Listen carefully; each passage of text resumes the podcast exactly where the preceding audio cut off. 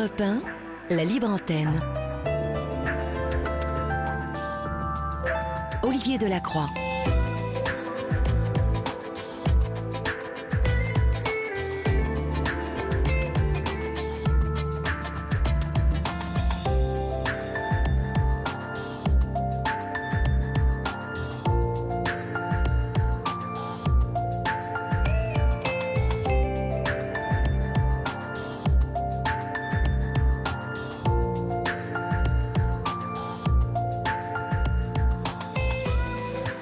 Bonsoir à toutes et à tous. J'espère que vous avez passé une agréable journée, chers amis, et que vous êtes maintenant confortablement installés chez vous, euh, peut-être au volant de votre voiture, en train de regagner votre doux foyer. Vous sortez euh, du restaurant, vous sortez du travail, vous sortez peut-être du cinéma.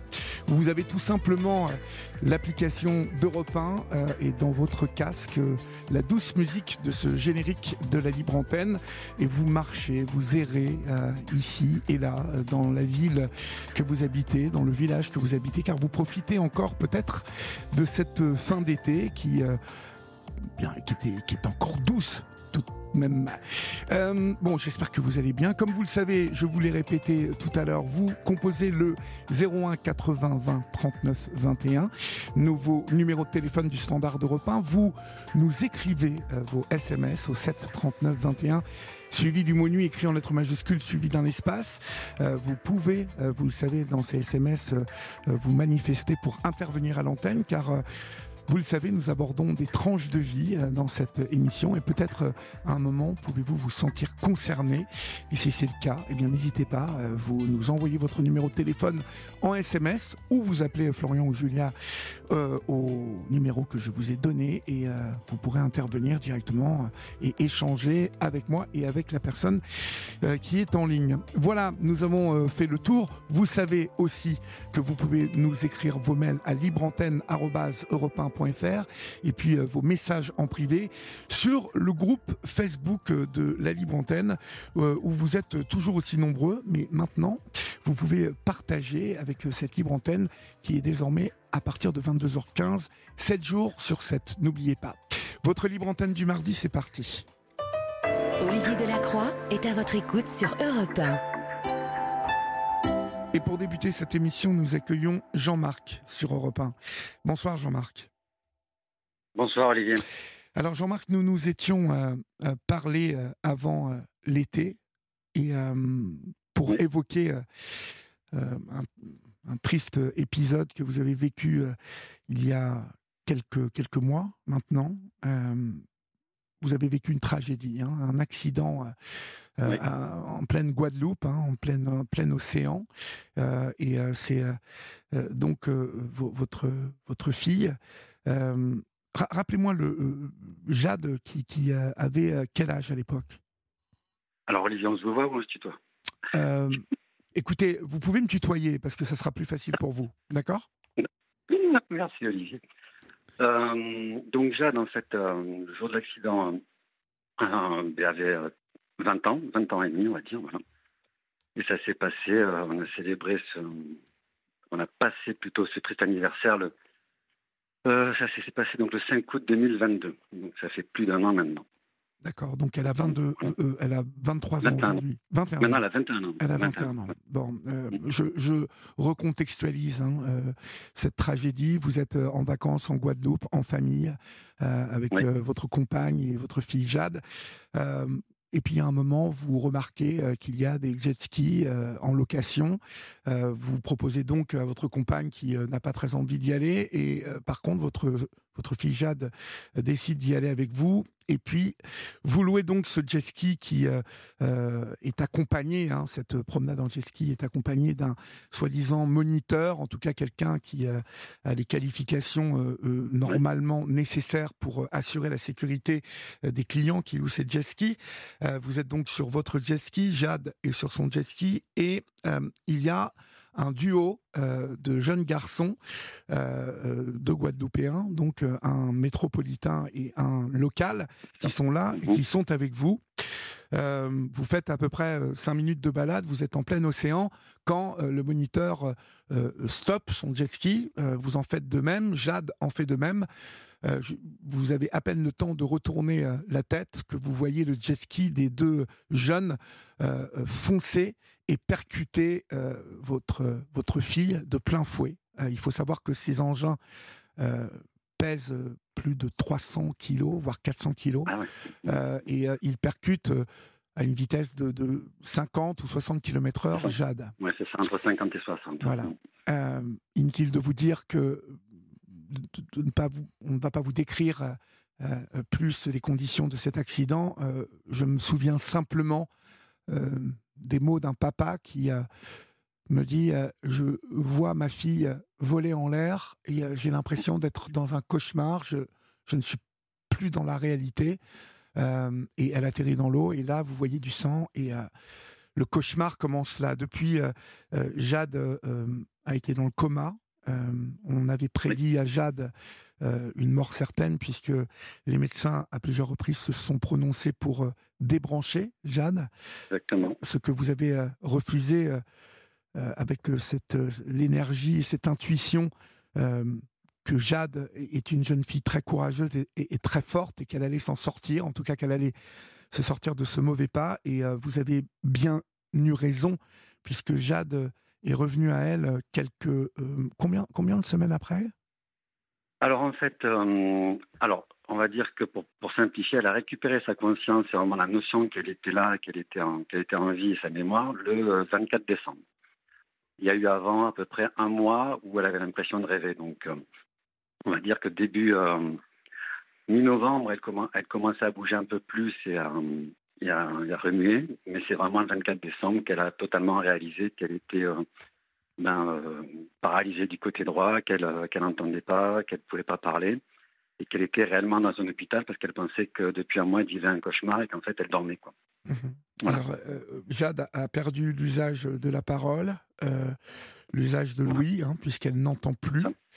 Euh, mais comme vous l'avez précisé, elle a toute sa conscience. vous, vous arrivez aujourd'hui à échanger avec elle. comment échangez-vous Par, par texto, par WhatsApp Comment vous faites ben Voilà, par texto. par texto, donc à distance. Donc c'est vrai qu'on a reçu un message le premier message, euh, je l'ai reçu en mai, donc c'est le côté beau de la technologie, c'est que, bon, forcément, euh, elle a un aux yeux parce que je ne m'y attendais pas du tout. Donc, euh, elle a pu taper un message sur, sur l'iPad parce qu'elle est paralysée du côté droit, mais elle a aussi ce qu'on appelle une apraxie à la main gauche, c'est-à-dire qu'elle a la main qui ne peut pas vraiment contrôler ses mouvements de la main gauche. Donc, il faut imaginer, mettons qu'elle veuille lever la main d'un centimètre, elle va la, va la lever d'un seul coup au-dessus de sa tête. Quoi. Mhm. Donc, elle peut se cogner. Euh, mais à force d'effort, elle a réussi à utiliser, on va dire, son, son, majeur pour tapoter sur l'iPad et envoyer des messages. Et lorsqu'on est avec elle, eh ben, on utilise la fonction euh, dictée, oui. Globalement bonne, qui nous permet d'avoir des discussions assez fluides. Et comme elle est très habile, comme beaucoup de jeunes, dans tout ce qui est, on va dire, informatique, elle arrête le micro quand elle veut parler, quand elle veut écrire, quand elle veut répondre, s'exprimer elle a une bonne autonomie là-dessus et puis ça lui permet de garder contact maintenant avec ses amis de façon plus, plus directe. Oui. Donc, oui, euh, Elle, a, elle, a, retrouvé l'usage de la parole. Non, non, non. Ah non, d'accord. Non, non, non, elle ne parle. Là, on est, comment dire, on est sur des transformations qui ont lieu, qui vont dans le bon sens. On est vraiment sur, euh, en tout cas, c'est ce qu'on se dit, hein, parce que des avancées permanentes, mais on n'a pas, hein, alors euh, qui sont fortes hein, quand même, mais on n'a on pas euh, de grandes nouveautés du style elle parle ou elle entend ou elle marche a le bras droit qui, qui n'est plus paralysé. D'accord, parce que je ne comprenais pas, je comprenais pas l'histoire de la dictée en fait. ah oui, non, c'est nous pardon qui utilisons la fonction dictée pour parler. D'accord. Mhm. Voilà. Mhm. Donc comme ça, elle, elle peut lire directement, ce qui nous évite de taper. C'est un peu plus simple. Par contre, elle, elle, elle, elle répond en tapant effectivement sur les claviers qu'il y a sur, le, sur la tablette. Voilà comment on peut communiquer, mais ce qui est déjà énorme, hein, parce que c'est vraiment euh, quelque chose qui se passe depuis mai, mais ça change tout. Parce que ce qui était terrible pour Jade, c'était de d'être enfermé. pas pouvoir, oui. Ben oui d'être enfermé, ou bien d'utiliser ce qu'on appelle, je crois, un lettrier où, on, elle montrait les lettres une par une, mais là, la communication était beaucoup, beaucoup plus longue. Et, à l'époque, c'était assez impressionnant puisqu'elle pouvait quand même faire des phrases qui avaient jusqu'à 72 lettres d'affilée. Donc ça veut dire qu'elle perdait pas le fil dans sa tête et cognitivement, on a vraiment la sensation même que ça s'améliore sans cesse. Elle a gardé sa vivacité. Puis quelque part, si on peut se permettre d'essayer d'être positif et de sourire, elle a retrouvé aussi son caractère, c'est-à-dire qu'elle sait ce qu'elle veut. Des fois, elle, a son caractère. Voilà, c'est une jeune femme de, 21 ans. Donc, on a, euh, c'est, bel et bien euh, notre euh, ben, Jade on la retrouve telle qu'elle était. Donc ses, amis sont ravis parce que le plus gros danger dans un trauma crânien, hormis les séquelles dont on parle, c'est euh, bien entendu d'avoir des soucis cognitifs euh, importants. Oui. Par Alors, des mémoires. Mhm. Alors bien évidemment, ce soir, euh, nous, nous évoquons le, courage, l'énergie, le courage de cette jeune fille qui se bat. Hein. Je rappelle que Jade est une jeune fille qui a beaucoup de force, euh, beaucoup de euh, d'envie de vivre, euh, mais elle n'est plus la même aujourd'hui, bien évidemment. Jade était une jeune femme pétillante qui dansait, chantait, qui menait de hautes études, de brillantes études, et que grâce à la bêtise, la, bêtise et, le comportement inconséquent de deux personnes, la vie de Jade aujourd'hui se retrouve saccagée. Mais si nous évoquons aussi cette histoire, euh, au-delà de lui rendre hommage, euh, c'est qu'il y a un véritable scandale qui entoure cette histoire. Le procès n'a toujours pas eu lieu. On se demande pourquoi, euh, on se demande comment. Mais avant d'évoquer tout ça, nous allons faire une pause, Jean-Marc, et on se retrouve dans quelques secondes, d'accord? À tout de suite. À tout de suite. Olivier Delacroix est à votre écoute sur Europe 1. Et puis pour évoquer un autre rendez-vous important, euh, mais il n'y a que des rendez-vous importants euh, sur Europe 1 chaque jour, euh, vous avez rendez-vous avec Ombline Roche et Alexandre Lemaire dès 5h du matin jusqu'à 7h. vous êtes les bienvenus et sur Europe 1 avec Ombline et Alexandre, c'est toute l'actualité avec la rédaction d'Europe 1 qui vous accompagne, vous les leftos, pour un premier tour complet de l'actualité. deux heures conviviales pour commencer la journée du bon pied avec Europe 1. Ombline Roche et Alexandre Lemaire. Europe 1, bonjour. C'est à partir de 5 heures tous les jours de la semaine jusqu'à 7 heures. Euh, nous évoquions, Jean-Marc, euh, le côté scandaleux qui entoure euh, l'accident de Jade. D'abord, parce que je crois avoir compris que la société qui loue, qui louait ces, ces jet skis n'est pas du tout mise en cause dans cet accident. Alors, en fait, oui, c'est vrai qu'on parle sur une location, et peut-être que vous savez mieux le terme que moi, mais c'est vrai, nous, on avait euh, pris une excursion, donc euh, une initiation, pardon, un forfait initiation. Oui, mais c'est de la location quand même. Voilà, c'est de la location, oui. Alors, pour revenir, en fait, s'il y a une date de procès qui a été le 15 juin, mais qui, en fait, euh, n'avait, je dirais, interpellé que le conducteur, qui a, ce qui a été, de mon point de vue, pas, pas seulement du mien, absolument inadmissible. Euh, ce qui m'a valu au passage un infarctus. Et euh, le 15 juin, donc en fait, il y a quelque chose qui était très important qui s'est passé, c'est que le tribunal a publiquement estimé, c'est très important le mot qui a été employé, que, l'enquête qui avait été faite était embryonnaire. Donc ça, c'est quand même un mot qui est assez puissant, parce qu'on est bel et bien euh, devant un tribunal qui a toute la compétence pour évaluer les procès-verbaux, et qui, à la lecture des procès-verbaux, dit c'est embryonnaire, on pourrait donc considérer que c'est quasiment vide. Donc maintenant, le, procès a été reporté à fin mars 2024. Euh, et euh, maintenant, euh, effectivement, la société risque d'être poursuivie ainsi que le moniteur, ce qui n'était absolument pas le cas. Et il faut réaliser, et c'est vraiment ça le côté scandaleux, parce que ce qu'il faut bien voir dans cette histoire, Olivier, c'est que, hormis la, tristesse des vies brisées, hein, il n'y a, pas de, a pas de vendetta de la part de notre famille. Il y a juste le fait qu'on a l'impression que les gens euh, qui sont concernés ne sont pas des humains. Et ça, par contre, c'est pas acceptable. Pourquoi, Pourquoi dites-vous ça? Parce qu'ils ne, ils, ne manifestent aucune empathie. oui. Aucune empathie, mais ils ont continué juste après. Alors, il n'y a pas eu d'interruption d'activité une seule journée. Je me mets à votre place et je demande à tout. Euh, euh, euh, toutes celles et ceux qui nous écoutent de, se mettre à votre place, la place d'un papa qui, qui voit sa fille saccagée, la vie de sa fille saccagée par un comportement, je l'ai dit tout à l'heure, complètement inconséquent, complètement débile, mais mise en, mise en pratique et en scène par cette société de location qui, en aucun cas, n'a assuré votre sécurité. N'a assuré, n'a. Donc, qui porte une responsabilité énorme dans euh, ce qu'est la vie de Jade aujourd'hui. Colossal. Et, et, et, comment se fait-il que, que eux n'aient pas été euh, euh, tout de suite inculpés? Ou mis, mis en cause?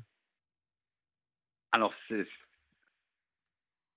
après, il y a beaucoup de, il y a, beaucoup d'hypothèses et si vous voulez, Olivier, après, je pourrais repréciser les cas où euh, il y a eu ce manque d'empathie parce qu'il s'est manifesté de euh, nombreuses fois, c'est-à-dire qu'il n'y a pas eu qu'une fois, mais il s'est manifesté de nombreuses fois. C'est un ex-gendarme hein, qui euh, est à la tête de le cette. Moniteur? Alors, voilà. alors le moniteur est un ex-gendarme. Le moniteur est un ex-gendarme.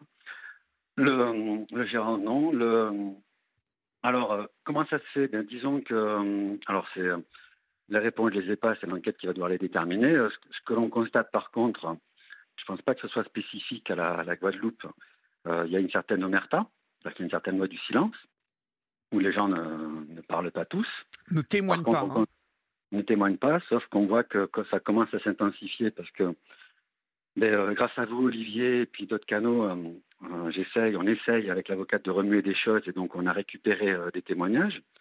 Certains qui sont, je dirais, un visage découvert et qui sont qui vont être très très, euh, très importants, qui sont très beaux. Je ne peux pas forcément communiquer, mais qui sont très très lourds de sens, hein, qui sont très impliquants. D'autres qui sont anonymes. Et il faut savoir pour les auditeurs qui étaient là, qui, qui écoutent et qui désirent témoigner de façon anonyme, c'est possible avec un huissier, donc il y a une garantie d'anonymat. Euh, voilà, c'est ce que j'allais, euh, c'est ce que j'allais dire, hein, Jean-Marc, euh, parce que bien évidemment, vous nous écoutez en Guadeloupe, comme vous l'avez précisé lors de votre premier passage sur cette antenne, dans la libre antenne, cela a, débloqué les choses et il y a des personnes qui ont pris conscience que de la gravité des choses et, et, et, et j'ai envie de dire qu'ils ont pris leurs responsabilités, mais il reste encore des personnes qui, à mon avis, ont vu euh, les choses se passer et qui peuvent encore témoigner. Donc c'est c'est très important ce que vous dites, Jean-Marc, c'est que euh, on peut parce qu'on sait, euh, j'ai des amis policiers qui me disent que même dans des histoires de, de, meurtre hein, ou d'agression, les gens parfois ont peur de témoigner à visage découvert. Mm. Bah, parce qu'ils ont peur d'avoir les problèmes, ils ont peur d'être pris dans la lessiveuse du système judiciaire. En tout cas, pour tout un tas de raisons, il y a plein de personnes qui n'osent pas témoigner. Or, on peut témoigner de manière anonyme aujourd'hui. Hein? Tout à fait. Oui, avec euh, quelqu'un qui atteste, euh, voilà, qui représente, je dirais, l'État et la véracité des faits. On attend, alors je ne vais pas donner le nom, mais on a, on a deux, on a, deux, je dirais, des témoignages clés. Il y en a deux ou trois qui seraient extrêmement importants, c'est notamment ceux des internes qui étaient là ce, ce jour-là, qui se sont occupés de Jad, qu'on n'arrive pas à retrouver. Donc des internes qui étaient à Pointe-à-Pitre alors, est-ce qu'ils étaient là que pour la saison Je ne sais pas si on peut parler de saison ou pour un temps limité, mais on n'arrive pas du tout à les retrouver. Donc, c'est très important qu'on puisse retrouver ces internes. Et ensuite, il y a des personnes qui nous écoutent et qui se reconnaissent, donc je ne vais pas les mentionner, donc, que j'ai eu de façon anonyme. Pouvez-vous, euh, s'il vous plaît, Jean-Marc, repréciser euh, le nom de la plage exacte où, tout cela s'est passé en Guadeloupe, s'il vous plaît, parce que c'est important. Alors, c'est très très important. Donc, c'est sur la commune de Port-Louis, sur la plage du Souffleur. Voilà, le 5 août 2022, hein, l'accident a eu lieu précisément à 16h35. Voilà. Dans la commune de euh, Port-Louis, Louis, donc, sur la plage euh, du Souffleur. D'accord. Voilà, qui est très connu.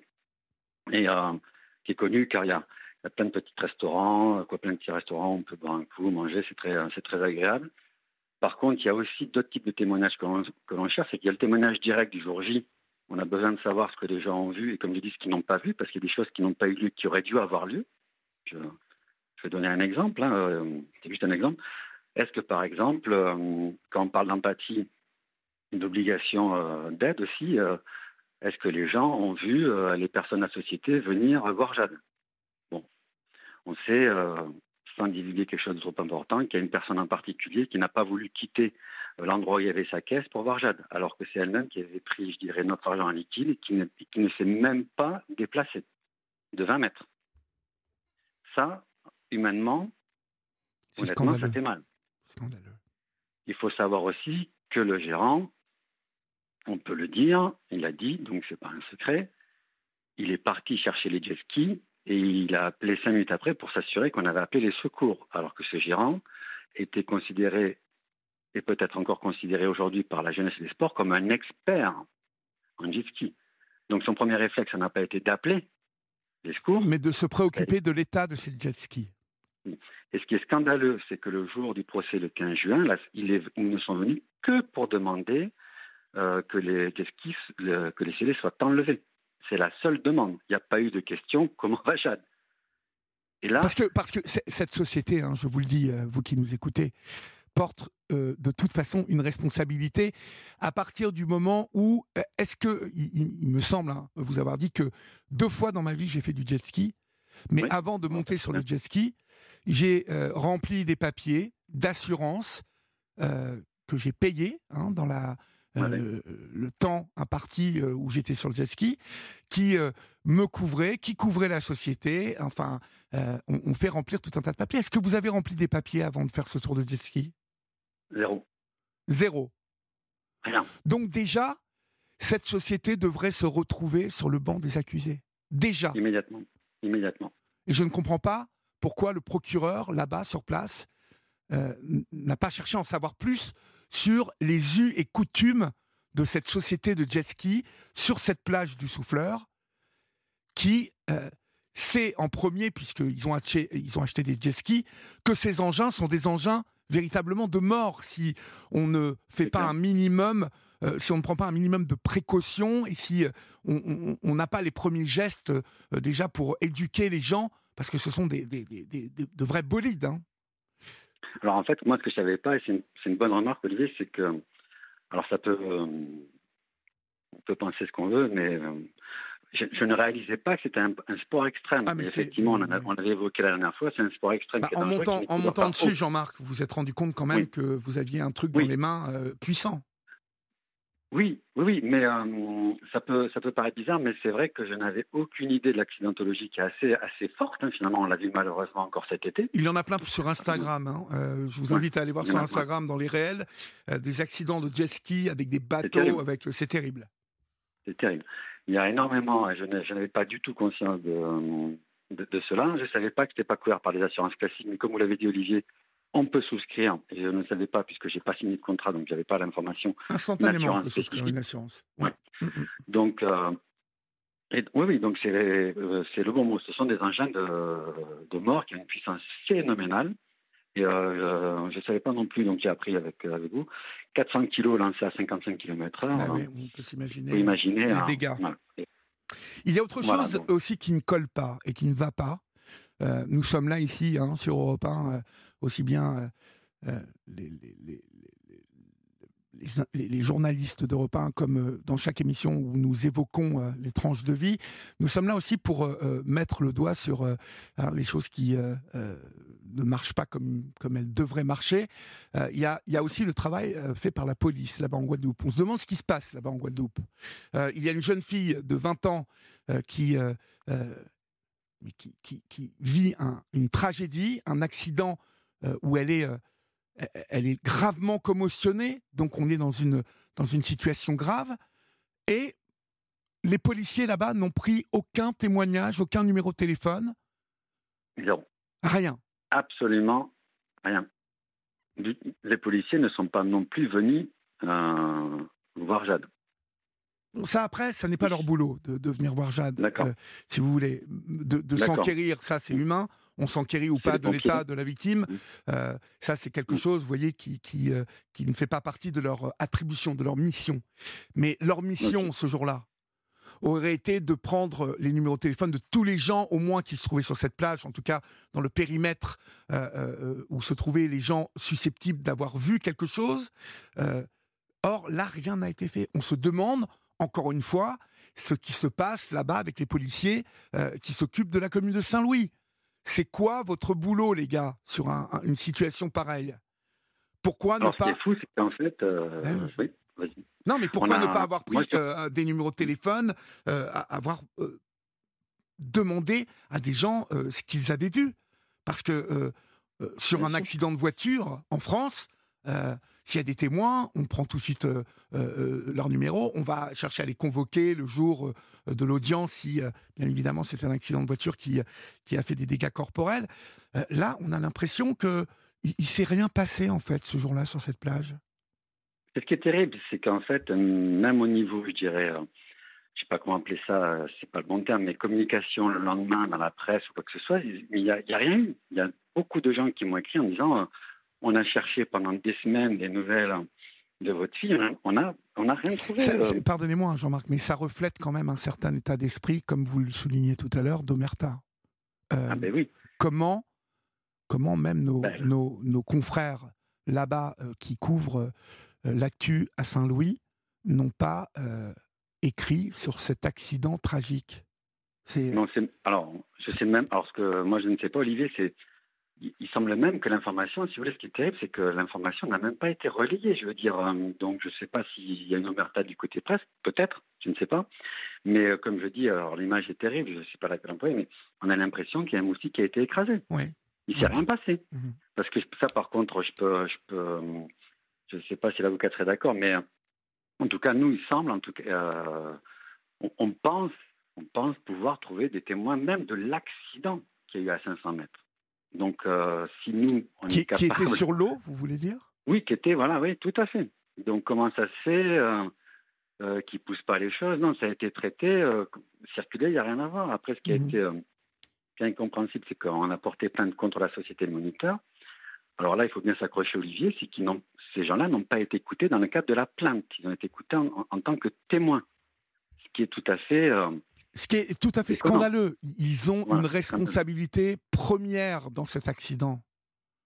Ils ont. Ils ont été juste écoutés en tant que témoins. Mais c'est fou, c'est fou. alors, je ne sais pas quelle est la législation qui entoure euh, ce type d'entreprise, les règles qu'elles doivent respecter, mais euh, j'ai été entrepreneur, j'ai eu un bar quand je vois le nombre de contraintes qu'on impose à un bar simplement pour la sécurité des clients qui pénètrent dans ce bar, j'ai du mal à penser qu'il n'y ait pas de législation autour des entreprises qui louent des jet skis ou qui organisent des excursions de jet ski. À Paris, par exemple, il y a des excursions, vous savez, de ces engins là à deux roues euh, euh, euh, où on emmène des touristes se balader dans Paris. Je peux vous dire que autour de tout ça, il y a un encadrement des plus sérieux. Alors, est-ce mm-hmm. que est-ce parce qu'on se trouve en Guadeloupe, en France donc, des dom-toms, mais c'est la France. Est-ce qu'il y a une législation spéciale pour les dom-toms? Est-ce qu'il y a euh, un, autre environnement où les règles ne sont pas les mêmes, où les lois ne sont pas les mêmes, où euh, on ne se préoccupe pas d'une jeune fille de 20 ans qui est aujourd'hui handicapée, qui a perdu l'usage de la parole, qui n'entend plus? Cette euh, jeune fille euh, qui devait faire les champions du monde de, hip-hop aux États-Unis en suivant et qui aujourd'hui se retrouve euh, handicapée. Qu'est-ce qui se passe là-bas? Je le demande, qu'est-ce qui se passe en Guadeloupe? Et puis ce qui est, fou, Olivier, c'est que ça a été filmé par les deux, les deux jeunes. Et là aussi, c'est quand même une nouvelle qui, juste hallucinante, c'est que la vidéo n'a pas été versée au dossier. Alors, vous, l'avez vue, cette vidéo, vous, Jean-Marc, je crois? Non, non, j'attends de. J'attends de l'avoir avec mon avocate parce que mon avocate. Mais, mais elle, a été, elle a été enfin euh, conservée par la justice, cette vidéo, vous l'avez? Oui, on l'a. Oui, on l'a. Bon, ça, c'est une pièce à conviction énorme. Énorme, mais par contre, en première euh, intention, n'a pas été regardée, ni regardée, ni, ni euh, retranscrite par un huissier, ce qui est fou. On a une vidéo qui nous permet de comprendre l'accident à travers les voix qui c'est qui a réellement plongé? Parce que lorsqu'on écoute les témoignages, tout le monde a plongé pour euh, sauver Jade. Sauf que, sauf que, sauf si euh, j'ai perdu l'esprit, c'est moi qui ai plongé. Je le sais bien, puisque c'est moi et c'est moi qui l'ai tourné. Mais quand on écoute les témoignages, tout le monde s'est tourné. Sauf que là, on a, les, on a l'écrit, on entend ce qui se passe. Ça n'a pas été porté au, dossier. C'est quand même fou. Il n'y a pas eu d'études d'accidentologie du jet ski. Ils ont été sous-scellés, mais pas analysés. Alors ça sert à quoi? Ils n'ont même pas été analysés. Imaginez simplement que euh, si Jade avait perdu la vie ce jour-là, instantanément, hein, euh, est-ce que, est que l'affaire aurait été euh, mieux ficelée d'un point de vue justice? C'est ça. non, je pense pas, parce que Jade avait toutes les chances de perdre la vie deux, trois jours après. Ben oui, ben oui c'est pour ça que je, pose cette question. Donc, euh, on est dans euh, un homicide involontaire, mais on est dans un homicide. Donc, quelque chose où on, aurait pu ôter la vie à cette jeune fille, mais enfin, on lui a ôté une partie de sa vie. Donc, encore une fois, je demande, qu'est-ce qui se passe là-bas, à Port-Saint-Louis, en Guadeloupe avec euh, celles et ceux qui s'occupent de la justice? Qu'est-ce qui se passe autour d'une société de location de jet ski qui semble louer euh, des jet skis comme on loue un skateboard ou une, ou, une trottinette électrique? Après, ce que je veux dire, il ne faudrait pas que ça soit mal interprété, parce que c'est une perception, parce que j'ai eu euh, pas mal d'appels. Il semble qu'il y ait quand même de vitesse dans le traitement. Voilà. Donc j'ai eu des appels de, sociétés qui sont sur la même plage qui me disent qu'eux sont matraqués de contrôle. Donc, mais, à votre avis, Jean-Marc, pourquoi est-ce que je pose ces questions? Vous savez, il faut toujours se mettre à la place euh, de ceux euh, d'en face. Est-ce que ça perce les yeux que, que, ces gens ont bénéficié de, de quelque chose qui n'est pas légal ou qui, qui de passe-droit Parce que euh, comme je le rappelle, nous sommes en France, en Guadeloupe, et je vous certifie, Jean-Marc, que cette société n'a pas du tout fait son boulot, parce que ces sociétés, ne serait-ce qu'en France métropole, sont euh, hyper euh, regardées, observées et contrôlées. Et elles font, elles font face à toute une, série de contraintes sécuritaires, hein, et ce qui est tout à fait normal, parce que un jet ski, c'est dangereux. Il faut un permis normalement en France pour euh, être sur un jet ski, déjà. Alors, euh, déjà, il doit y avoir un vide juridique sur la location, accompagnée. Voilà, ça, je ne sais pas. Mais ce qui est certain. droit. il y en a qui ont effectivement le droit d'encadrer oui, complètement. complètement. Mais à, partir du moment où on ne vous a pas demandé votre, votre identité, Jean-Marc. C'est clair. à partir du moment où on ne vous a pas demandé si vous étiez assuré, à partir du moment où on ne vous a pas fait signer même une assurance euh, qu'on paye en plus euh, pour euh, vous couvrir. Parce que, en tout cas, moi, les deux fois où j'ai fait ça, on, m'a proposé ça. Et je l'ai fait, j'ai payé, c'était 10, 10 euros en plus ou 15 euros en plus. Mais bon, voilà, on ne sait jamais. là, rien ne s'est passé. Donc, obligatoirement, il y a un loup dans cette histoire. C'est que cette société n'a pas assuré le service qu'elle devait assurer. En tout cas, pas dans les règles. Et à partir du moment où, et c'est le droit français, où on met en danger quelqu'un à travers une activité dont on est responsable, eh bien, on se retrouve sur le banc des accusés. Or, là, aujourd'hui, bon, peut-être que. Alors, l'instruction va peut-être vous amener euh, euh, de bonnes surprises, hein. Mais euh, aujourd'hui, on, est en droit de poser des questions. Mais aujourd'hui, ce qui est particulier, alors je suis pas un spécialiste, mais il y a beaucoup trop d'intervenants, en fait, on est vraiment dans un domaine, euh, la mer, où il y a un, organisme qui s'appelle la direction de la mer qui a une partie, une responsabilité pour donner l'agrément. Ensuite, il y a une partie de responsabilité qui est sur la, sur la jeunesse et les sports, qui sont là pour vérifier les formations. On a une autre inspection forcément qui existe du droit du travail parce que dans cette, euh, dans cette, dans cette affaire-là, le moniteur est en contrat de sous-traitance ce qui n'est pas normal parce qu'il aurait dû avoir un statut de quoi c'est du travail déguisé, hein, donc il aurait dû être requalifié CDD ou CDI, et donc avoir des jours de congé. On sait, je ne sais pas si spécifique à la Guadeloupe, je ne pense pas, que dans les saisons, les moniteurs ne prennent pas de pause, donc ils travaillent 70 jours d'affilée, ce qui est euh, une pratique euh, qu'on pourrait estimer dangereuse. En tout cas, j'estime que c'est très dangereux de travailler 70 jours d'affilée, d'avoir euh, le même niveau d'attention, le même niveau de, performance. Et donc, euh, il y a, hum, ben, lorsqu'on appelle la direction maritime, ben, moi je appelé plusieurs fois, ben, il dit bon ben l'accident, c'est quoi le, contrat, c'est juste commercial, alors qu'en fait c'est carrément obligatoire. Et nous, on a bien vérifié qu'ils avaient les diplômes. Lorsqu'on appelle euh, les jeunesses et les sports, il dit ben nous on a bien fait notre boulot, euh, le type il a bien son diplôme. Et en fait, ce qui est extrêmement rageant et frustrant, et c'est pour ça qu'Olivier, c'est très important pour moi, et je vous remercie de me prendre en tête ce soir, il va falloir faire bouger les lignes, mais, sévèrement, et commencer à s'agiter au niveau de la ministère de la Jeunesse et des Sports, au niveau de la dette, donc l'inspection du travail, au niveau de la direction maritime, il va falloir s'agiter. Parce que comment on peut expliquer que quand, que ces personnes-là nous disent en fait tout est normal? Non, oui, il n'y a rien de normal dans cette histoire. On n'a pas signé de contrat. Qui c'est qui est censé vérifier la signature de contrat?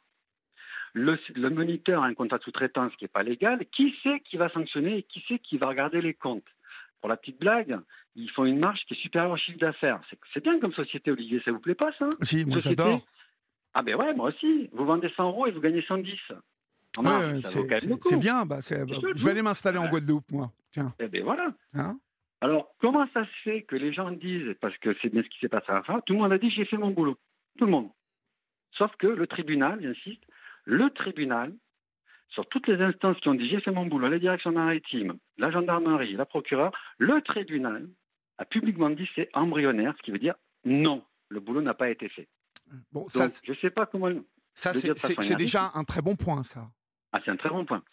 Mais j'ai rappelé récemment Olivier, en fait, pendant cet été, et les gens restent sur leur position. Ils ont poussé des dossiers, non, on a vérifié, tout est bon, on est... tout va bien. Donc, Donc, il ça veut dire que. Tous ces gens euh, euh, bien, ils normal que de prendre un jet ski de 250-300 cm3, je ne sais même pas si c'était pas les 500 que vous aviez, trouvent normal donc de monter sur ces engins, payer et ne signer déjà aucun contrat commercial, comme ça. Euh, de payer de, la main à la main, 100 euros comme ça, pas Ah, mais de... pour eux, pour eux c'est, euh, c'est toléré. C'est toléré, d'accord. C'est toléré. Bah dites donc, euh, euh, c'est juste ouais, un faut, aller, un peu faut, aller, commercial. faut aller faire des business en, en Guadeloupe, hein, là-bas, sur la plage du Souffleur, parce que Ouais. hein, Mais j'insiste, hein, c'est toléré pour certains, mais pas pour tous. alors, Hein. quand on voit quand- comme on-. Voilà, quand on voit comment on embête certains, certains artisans, certaines boîtes, en leur euh, Mm. infligeant tout un tas de, de- de- de règles, euh, et que là, vous, vous nous racontez dans le cadre d'un accident tragique que personne dans cette boîte n'a fait son boulot. Euh, Non, mais c'est ça. Mais ce qui est, c'est ce qui est fou, c'est qu'il n'y a même pas une analyse. Je veux dire, ben, il faut récupérer les fiches de présence, il faut récupérer les bons de. Ils ont fourni des bons contractuels qui n'étaient pas avec nos signatures et c'est passé comme une lettre à la poste. hein. La gendarmerie a bien vu que c'était pas nos noms. Il s'est rien passé. Olivier, ça- un ça ne gendarme vous demande un contrat, il y a ne marqué pas- Jean-Paul Dupont, je m'appelle Jean-Marc Poncher, et il réagit pas. ça ne va Il pas pouvoir pas. rester comme ça, c'est impossible. Ça, ça ne peut pas rester possible. comme ça.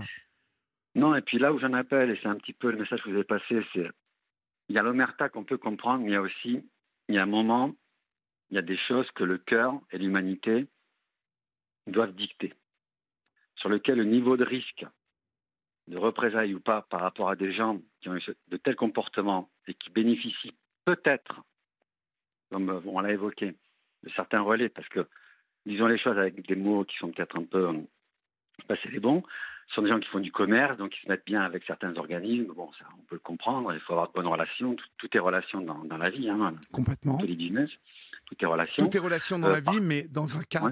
Dans Voilà. un cadre. Voilà, dans un cadre, partir du exactement. moment où Mais on ça a- peut paraître un pas droit. Un, un truc qui peut tuer, euh, bon, ça change la donne quand même. Non, mais complètement. Donc là, moi, j'en appelle aux gens qui ont des informations euh, critiques, parce que j'en ai, ai une à l'idée, mais je peux pas le, je peux pas le partager à la radio, de se manifester et de, et de témoigner, parce qu'il y a une information qu'on connaît de façon anonyme, je n'ai pas pu retrouver la personne, puisque c'est anonyme, qui est une information, mais qui est dramatique. C'est-à-dire qui- qu'il y aurait qui- eu d'autres accidents dans le cadre de Alors, cette société-là? Alors, il peut y avoir ça, c'est toujours la chose aussi, mais dans le cas de l'accident de Jade, l'information que j'ai, elle est, elle est tellement énorme que tout s'écroule d'un coup pour la société et le moniteur. Ils sont, ils sont complètement responsables à 100 000 Alors, Je ne peux pas dire ce que c'est comme type d'information, mais il faudrait que cette personne me rappelle.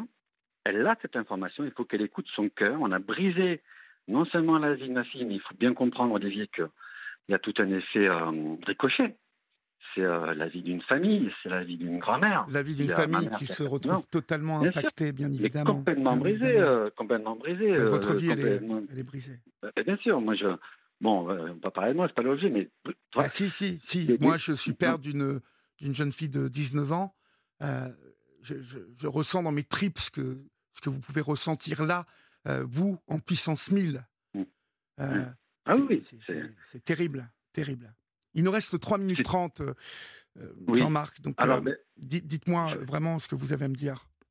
Alors, les, les, euh, très, très rapidement, euh, remercier tous les gens aussi, euh, beaucoup. Je remercie les gens de Guadeloupe qui ont, qui ont porté des témoignages de soutien, vraiment. Des îles aussi, parce qu'il y a de la Réunion, donc je voulais remercier toutes ces personnes. On voulait alerter aussi donc sur le risque général, ce que vous avez bien fait Olivier, de prendre le jet ski. hein, donc il faut vraiment faire attention et s'assurer qu'on ait des briefs corrects d'au moins 10 minutes et qu'on prenne du temps, ce qui n'était pas le cas. Et la cerise sur le gâteau, c'est d'avoir ce qu'on appelle un système GPS tracker qui assure que les jet skis s'arrêtent lorsqu'ils sont à moins de 20 mètres de distance. Donc ça, pour ceux qui veulent faire du jet ski, c'est vraiment une des choses à garder en tête. Alors si en plus ils ont le casque, ils sont sûrs de ne pas avoir d'accident. Ensuite, je voulais aussi remercier tous les amis de Jade et les soutiens qu'on a reçus. J'insiste sur les gens de Guadeloupe qui vraiment nous aident et qui sont scandalisés. Je vraiment, les gens de Guadeloupe sont scandalisés, il faut le dire. Ils ne comprennent pas et quelque part, ils demandent une justice parce qu'ils considèrent, encore une fois, que c'est à deux vitesses. Dernier point, sur les témoignages, qu'ils soient pour le jour J ou pour des témoignages, comme vous l'avez dit, qui ont eu d'autres accidents qui ont eu lieu sur cette plage, des témoignages qui montrent que cette plage était accidentogène parce que c'est le cas. J'ai reçu des gens qui disaient qu'ils ont sorti les enfants de l'eau parce que les skis passaient n'importe où, qu'il n'y avait pas de règles. Ça a évolué depuis, ça a changé. C'est important que je récupère, mais surtout qu'ils me contactent directement. Surtout ne pas laisser de commentaires dans des posts, parce que juste pour donner un exemple, j'ai dû lire 20 000 commentaires où j'ai trouvé des témoins mais il faut m'écrire. Donc où, mon nom est tout simple. Où peut-on vous écrire et comment vous contacter? Parce qu'on peut, Alors, euh, vous pouvez bien évidemment euh, écrire à Europe 1, mais c'est mieux de vous contacter directement, Jean-Marc. Tout à fait. Alors, ce qui est très simple, sur, Facebook, c'est Jean-Marc Ponchet, P comme Patrick, O-N-C-H-E-T. Et euh, sur mon profil, il y a la photo de, ma fille dans un restaurant. sur Instagram, c'est JM Ponchet, P-O-N-C-H-E-T. On peut me contacter là-dessus sans souci. Sur TikTok, c'est pareil, c'est JM Penché. Après, Olivier, je ne sais pas si j'ai le droit de laisser mon numéro WhatsApp. Je ne sais pas si ça peut intéresser. Non, non euh, si vous voulez le numéro de Jean-Marc, euh, vous nous appelez ici à Europe 1 et on vous le transmettra, bien évidemment. Mais voilà, mais Jean-Marc Poncher, vous trouvez rapidement. Mais surtout, s'il vous plaît, pour ceux qui veulent nous aider, alors les messages de soutien font plaisir. Et, euh, donc, moi, je suis content de les lire. Mais par contre, pour les témoignages, s'il vous plaît, écrivez-moi directement un message privé parce que ça m'a demandé un boulot de dingue de lire tous les commentaires où j'en ai retrouvé, mais je les aurai dans les commentaires. Donc mon besoin d'aide, il est vraiment là-dessus. Pour le moment, c'est comme le contact en direct, en message privé Messenger ou TikTok ou Instagram. Si vous étiez en tout cas l'après-midi du 5 août euh, sur la commune de Port-Saint-Louis, sur la plage du Souffleur, aux, alentours de 16h30, euh, là-bas en Guadeloupe, euh, ce 5 août 2022, hein, vous m'avez dit? C'est ça si vous étiez là, si vous avez vu quoi que ce soit, si euh, même avant vous avez été témoin euh, justement de, euh, de pratiques douteuses de cette société de jet ski. vraiment, n'oubliez pas que vous aussi, vous avez des enfants, vous avez des frères, des sœurs, des petits cousins, des petites cousines.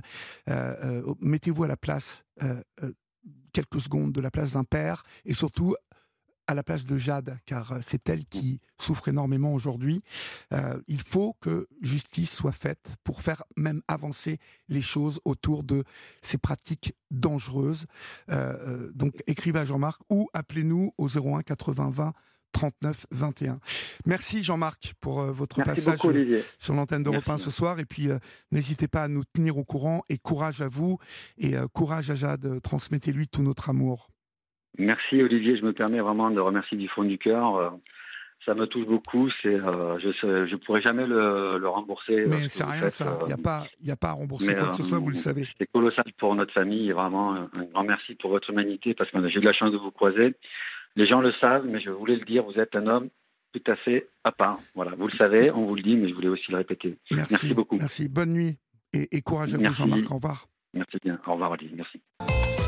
Il est 23h04, vous êtes sur Europe 1 et si vous nous rejoignez euh, simplement maintenant, chers amis, vous êtes sur la libre antenne d'Europe 1 jusqu'à 1h du matin. C'est vous euh, qui euh, êtes au cœur de cette émission, c'est vous qui comptez. Et vous pouvez composer à tout moment le 01 80 20 39 21 01 80 20 39 21 si vous désirez vous raconter, me parler, peut-être arriverons-nous à aller un peu plus loin ensemble. Donc n'hésitez pas. Vous pouvez aussi nous écrire vos SMS euh, au 7 39 21, suivi du mot nuit, écrit en lettres majuscules, suivi dans l'espace, comme Florence, euh, fidèle auditrice, euh, qui nous souhaite une bonne émission ce soir. Alors, bonne soirée à vous, Florence, Daniel, Christophe, Kiki, Isabelle, Valérie, Hélène, Xavier, Eric encore, et puis Claude et Samantha qui sont là et qui nous envoient leur SMS, toujours présents, chers amis. Merci pour votre fidélité. Et puis, j'aimerais revenir euh, sur euh, la mort de ce jeune sergent Nicolas Mazier qui est mort là-bas en Irak pour la France, mais surtout pour une certaine idée de la liberté. Hein. Ce jeune soldat tué aujourd'hui dans une action antiterroriste en Irak, eh bien, on pense bien évidemment à ses proches ce soir et à ses frères d'armes, car nous n'en parlons pas tout le temps, mais euh, de jeunes soldats euh, se battent pour euh, notre liberté à tous dans ces, aux quatre coins du pays et aux quatre coins du monde surtout, chers amis. Donc il est important de, de penser fort à eux. Voilà, on accueille maintenant Marie au standard de 1. Bonsoir Marie. Bonsoir. Bonsoir. D'où nous appelez-vous Marie? De Paris. De Paris, d'accord. Et quel âge avez-vous? 35. 35 ans, d'accord. De quoi, de quoi voulez-vous me parler, Marie? Dites-moi.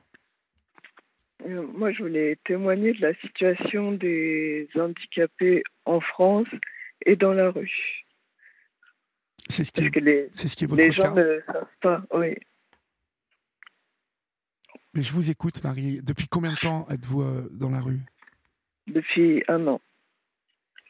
Et normalement, j'aurais jamais dû me retrouver euh, dehors, mais j'avais un, bailleur pas très, pas très honnête qui a tout fait pour euh, me sortir de l'appartement alors que j'étais en fauteuil. Et du coup, à partir de là, je me suis retrouvée à la rue et j'ai découvert que le, qu'en plus de ça, le dispositif euh, pour les SDF n'était pas du tout adapté PMR. Bon, alors on, va essayer de comprendre, euh, parce que souvent je, j'évoque le fait que la précarité quelque chose qui nous guette euh, et euh, on n'y pense pas euh, obligatoirement. Et, bon, c'est peut-être aussi bien, mais la précarité peut, peut arriver très rapidement et nous propulser dans une situation des plus compliquées. Comment, comment vous, Marie, vous, vous retrouvez dans cette situation? À l'époque, donc, vous êtes, vous êtes handicapé, mais vous êtes dans un appartement quelle situation vous affrontez à, à, ce moment-là? Ben, J'étais dans mon studio. Euh, je me débrouille seule, sauf euh, pour le déplacement, c'est un peu compliqué. Oui. Euh, et puis, ben, moi, j'étais dans un appartement qui ne me convenait pas et le bailleur, visiblement, ne voulait plus de ma présence non plus. Donc, il a trouvé, je vous dis, tous les prétextes pour essayer de me mettre dehors. Et moi, j'étais incapable de me défendre ni même d'aller trouver un avocat ou quoi que ce soit, parce qu'à chaque fois, c'est des déplacements. Les gens ne pensent pas à ça, mais dès qu'il y a un déplacement à faire, c'est toute une logistique, c'est toute une galère. Donc, j'ai fini par me retrouver à la rue. Au départ, j'ai été hébergée quelques mois, et puis après, vraiment dehors, dehors. Mais, mais dans, dans, dans, votre cas, le fait que vous soyez dans un fauteuil roulant, que vous soyez handicapé. Ils n'avaient pas le droit, non. Ils n'avaient pas le droit de vous mettre dehors. Et, est-ce que vous, vous, vous n'étiez pas accompagné par, euh, euh, bah, par un organisme qui vous normalement on protège les, les handicapés sont sont protégés en France de ce type de situation? Pas tant que ça, je suis pas la seule dehors. Hein. Ah oui? Non, non, on, on, nous sort toujours la même chose. Euh, on pense qu'il y a beaucoup d'aides, que c'est pas normal. En plus, moi, je suis une femme, donc c'est double peine dans la rue. Mais euh, non, il n'y a pas tant d'aides que ça. C'est pas vrai. Donc, en fait, euh, c'est votre propriétaire, votre bailleur qui a fini par vous expulser, c'est ça? Oui, oui. Comment, comment on expulse une femme handicapée dans un, dans un fauteuil roulant? Comment ça se passe, là, le jour où. eh ben, on force sa porte et on, on la prend euh, pour la mettre dehors. Et on la met sur le trottoir Même pas sur le trottoir. Au départ, euh, juste devant ma porte. Après, juste devant votre porte, il fallait que vous vous débrouilliez. Voilà. Et, en plus, c'est quelqu'un qui est déjà passé euh, à la télé, lui qui a fait ça, accompagné d'un mec de la gendarmerie qui n'était pas du tout euh, aimable. Ils ont vu que je me suis effondrée bah, et que ça allait poser problème et ils sont partis euh, vite fait sans même proposer aucune assistance. Ce qui est quand même formidable, c'est que sur cette antenne, nous avons eu à trois reprises des propriétaires d'appartements à Paris squattés par des familles de personnes qui n'avaient pas le droit de se trouver là. Et on nous a expliqué à trois reprises qu'il était impossible depuis des années de déloger ces gens. Et on, vous avoue ce soir, Marie, et il y a quelque chose que je ne comprends pas. C'est un huissier et un gendarme qui ont, pratiqué à votre expulsion. Oui. Ont pratiqué votre expulsion plutôt. Oui, oui. Et, ils n'avaient pas le droit d'agir comme ça. Du coup, euh, j'ai eu un avocat que bien plus tard et qui pouvait juste demander euh, des dommages et intérêts pour la façon dont ça s'est passé. Et, ça ne me ramenait pas un logement. Bien sûr, moi, bien sûr. Euh, voilà. Et puis même au niveau des logements, euh, moi j'avais été expulsée en juillet. En novembre, on m'avait proposé euh, un logement, mais avec des marches. Alors que dans mon dossier, a marqué fauteuil roulant. Donc là, quand même. Des marches sans ascenseur, je suppose. Oh, non, mais c'était un rez-de-chaussée rehaussé. Donc de toute façon, je pouvais pas y rentrer. Je pouvais y rentrer que dans la cour. D'accord. Donc c'est des choses que je comprends pas. Et au lieu de au lieu de faire les choses correctement euh, et de reproposer quelque chose derrière parce qu'ils ont reconnu leur erreur, ils laissent la personne errer comme ça. Moi, j'ai une maladie grave, je ne sais même pas comment j'ai fait pour survivre. Vous vous, êtes retrouvé à la rue, donc, euh, euh, mais est-ce que vous avez pu prendre des affaires avec vous? Je suppose en plus qu'en fauteuil, on ne peut pas prendre énormément de choses. Non, non, non. Quand je me suis retrouvé à la rue, rien du tout. Non. Ils disent il faut prendre un sac à main, il faut prendre un, ces papiers et tout ça, mais moi, d'une, j'étais trop bouleversée. Et euh, de deux, je pouvais prendre pas grand-chose. En plus, ils sont venus le matin. Donc, le matin, moi, il faut savoir que j'ai des soins, donc j'étais pas hyper mobile. J'étais très fatiguée, donc euh, non, euh, non. j'ai dû tout recommencer à zéro plusieurs fois. Vous vous, vous, retrouvez donc à la rue au mois de juillet. Oui. Vous passez votre première nuit dehors euh, bah non, au départ, j'étais hébergée. C'était moi, Pierre. Au départ, bah, j'avais euh, deux, trois amis euh, qui m'ont hébergé jusqu'au mois de décembre. Oui. après, c'était ça, décembre, janvier, bah, là, j'étais dans ce qu'on appelle une mise à l'abri. Alors, c'est pas un foyer, c'est juste un endroit où on est dans un dortoir pour les cas vraiment très urgents comme beaucoup de femmes enceintes. On ne le sait pas, mais il y en a beaucoup, beaucoup. Et euh, un peu le handicap, mais sachant qu'ils n'acceptent pas trop le handicap. Donc ça veut dire que tous les jours, il faut avoir des brimades. Enfin, j'ai jamais eu autant de rejet de mon handicap que depuis que je suis à la rue. Vraiment. Et des phrases qu'on n'oserait même pas proposer, dire à quelqu'un, quoi. C'est Lève-toi et marche, je l'ai eu plein de fois. Les remarques par rapport au mon handicap, j'ai eu plein de fois aussi. Lève-toi et marche. Les mises en danger, oui, oui. Ça, c'était le SAMU social, ça. Mm. Bah oui. Ou sinon, bah, laisse ton fauteuil derrière toi, parce qu'ils n'avaient même pas de rampe dans leur camion. Mais en, fait, euh, en fait, quoi, ces gens-là, vous soupçonnez de faire du cinéma, c'est ça? Je ne sais pas s'ils euh, croyaient ou croyaient pas, mais en toute, de toute façon, ils n'avaient rien d'accessible. Donc pour eux, bah, si je voulais euh, suivre leur procédure et venir avec eux, quel que soit l'organisme, même ceux qui s'occupent des SDF dans le métro, bah, il fallait que je sois un minimum valide. Donc trop handicapé, on croit qu'on est prioritaire, mais non. Quand on est trop handicapé, bah, on est rejeté de toutes les structures et de tous les dispositifs.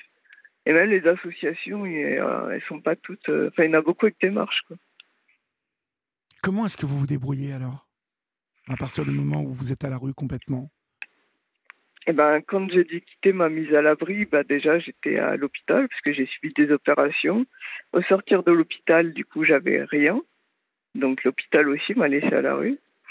Euh, bah, du coup, euh, j'ai essayé de repérer les endroits pour manger ou, qui étaient accessibles. J'ai squatté quelques nuits euh, dans les hôpitaux. On peut y passer une nuit euh, de temps en temps, sachant qu'on est assis sur un banc et qu'on est mal vu. Et euh, ensuite, euh, bah ensuite j'ai intégré le métro. Donc tout le monde me voyait en fait, tout le monde était au courant en plus. Donc j'ai intégré le, le métro, je dormais euh, par terre. vous, pouviez dormir le, dans les bouches de métro le soir? Oui, en fait il y avait un métro qui est ouvert 24-24 et du coup, oui, je pouvais prendre l'ascenseur pour, pour dormir à, à un étage du métro. D'accord. Avec d'autres parce que au départ j'étais toute seule, puis après j'ai fait la connaissance d'autres personnes euh, qui m'ont dit que voilà c'était mieux si je restais avec eux. Il y, a une solidarité dans, dans la rue qui s'est créée comme ça, euh, des, des, gens qui ont fait attention à vous? Bah, ça dépend. Oui, il y a eu ça, de l'entraide, mais réciproque. Heureusement, j'ai rencontré des belles personnes.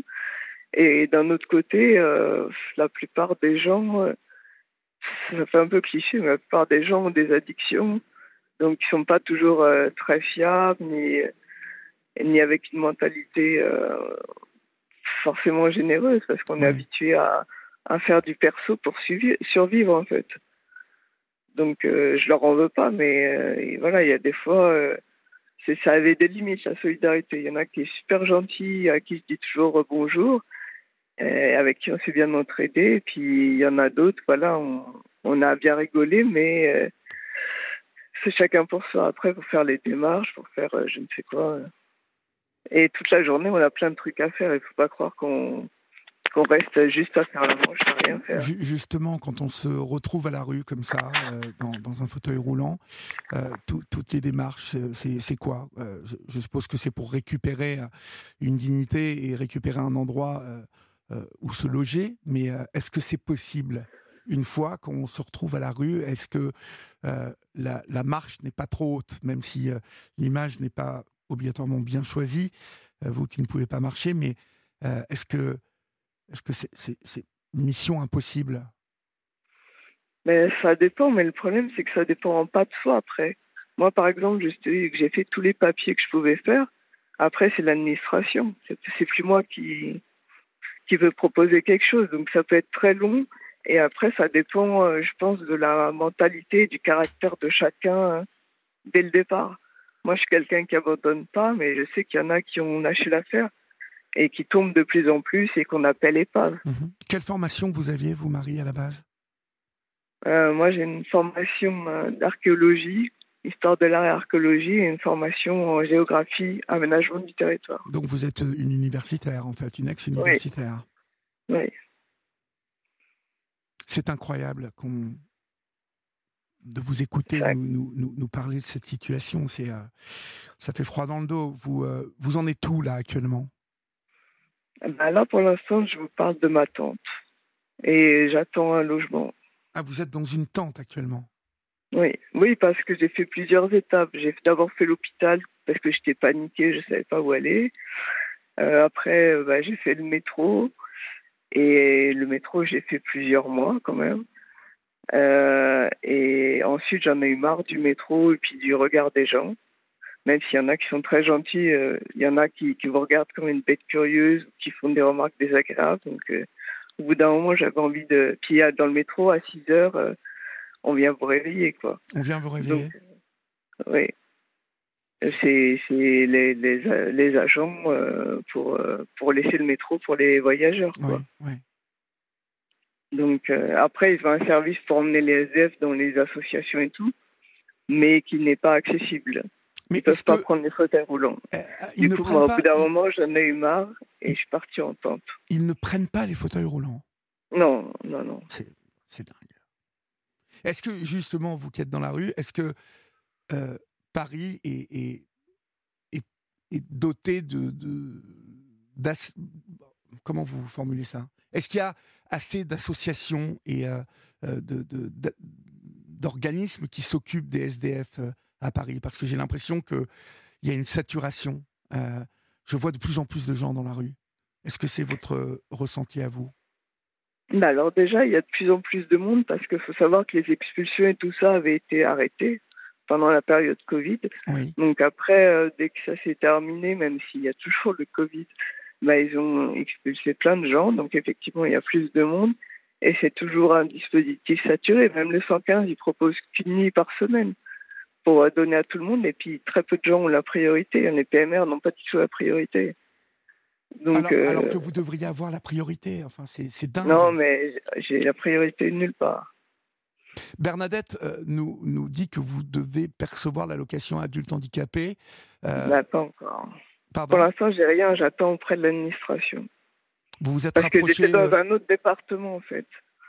Vous étiez dans un autre département oui, j'ai été expulsé d'un autre département avant de revenir sur Paris. Oui, mais euh, en même temps, euh, il n'y a que sur Paris que vous pouvez trouver euh, des accès comme le métro. Je suppose que Paris, quand on est dans la rue, c'est un peu mieux que de se retrouver en banlieue ou même en province. ben, Je sais pas. En province, je pense qu'il y a plus de place. En banlieue, je sais pas. Mais moi, je sais qu'il fallait que je retourne sur Paris pour, pour avoir une meilleure prise en charge et peut-être espérer euh, quelque chose de mieux. En tout cas. Mais là, ils n'ont toujours pas transféré mes dossiers, du coup. Euh. Mais vous vous retrouvez dans une tente. Depuis combien de temps vous êtes dans une tente maintenant?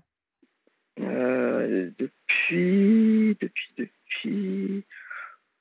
Le mois de mai, je pense. Depuis le mois de mai. Et vous vivez de quoi, Marie? Ben, De rien. J'essaie d'aller aux associations qui euh, distribuent de la nourriture. Euh, voilà, tous les jours, il faut au moins se déplacer pour faire euh, douche, nourriture. Oui, oui. Et puis, puis, puis après, bah, j'utilise mon compte en banque où il restait, où il restait un peu d'argent, mais ça, arrive vous, vous, ne touchez même pas le RSA je suis en attente de tout. En attente de tout? Mm. Mais tous les papiers sont faits, tout a été envoyé. Mais comment se fait-il que vous ne touchiez même pas le RSA alors que ça fait plus de, de, si je compte bien, ça fait plus d'un an et demi que vous êtes à la rue? Moi, au départ, je le touchais, le RSA. Euh, c'est juste que je l'ai touché euh, tant que je dépendais de l'autre département et quand il y a eu enfin le transfert de dossier, normalement c'était à Paris de continuer. Et euh, pour l'instant, Paris dit qu'il leur manque un papier de transfert de, de l'autre CAF. Donc je peux rien faire parce que c'est pas c'est pas moi qui ai les cartes en main. Donc normalement demain je suis censé les avoir au téléphone pour essayer de faire avancer les choses parce que sinon euh, c'est très dur. Après il y a beaucoup d'associations. Si on peut se déplacer, il y a moyen de s'en sortir quand même. Il y a beaucoup d'associations pour dormir, pour manger, euh, pour manger pardon pour dormir c'est un peu plus compliqué et puis on peut avoir aussi des produits d'hygiène des vêtements on peut se dévoyer si on va avoir des associations mais c'est pas toujours évident et puis dans mon cas il y en a la moitié qui sont pas accessibles donc euh. L'étape d'après, donc vous visez quoi? Vous visez euh, la possibilité de réintégrer un, un, foyer, un, petit appartement? Qu'est-ce qui... Un logement, oui. Un logement. Un studio. Oui il y a quand bah, même... Sachant que moi, j'ai fait une demande HLM depuis très longtemps. Donc, euh, En région parisienne, c'est totalement saturé, non? Oui. Est-ce qu'on vous propose euh, un logement euh, loin? Vous iriez loin? Est-ce qu'il est possible que vous vous retrouviez en province, par exemple?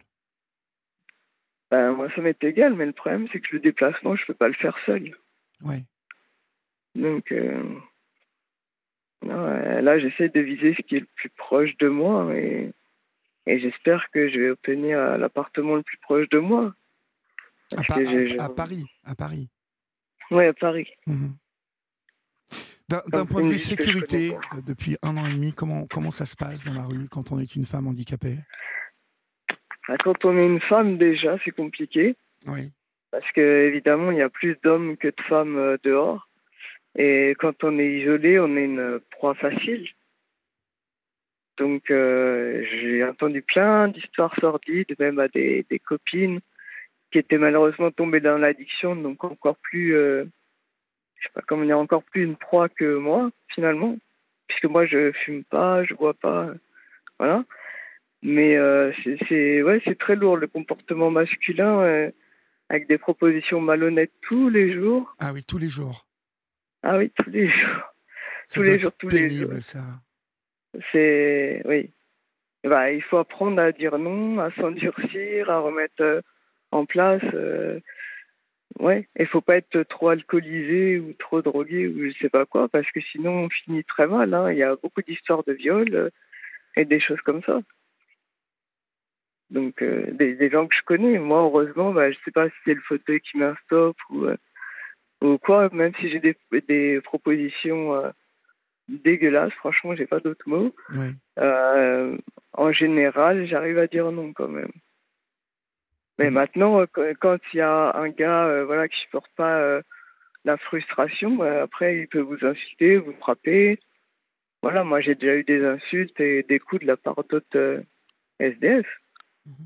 Oui, parce qu'il y a, il a de gros problèmes de, de violence et de viol.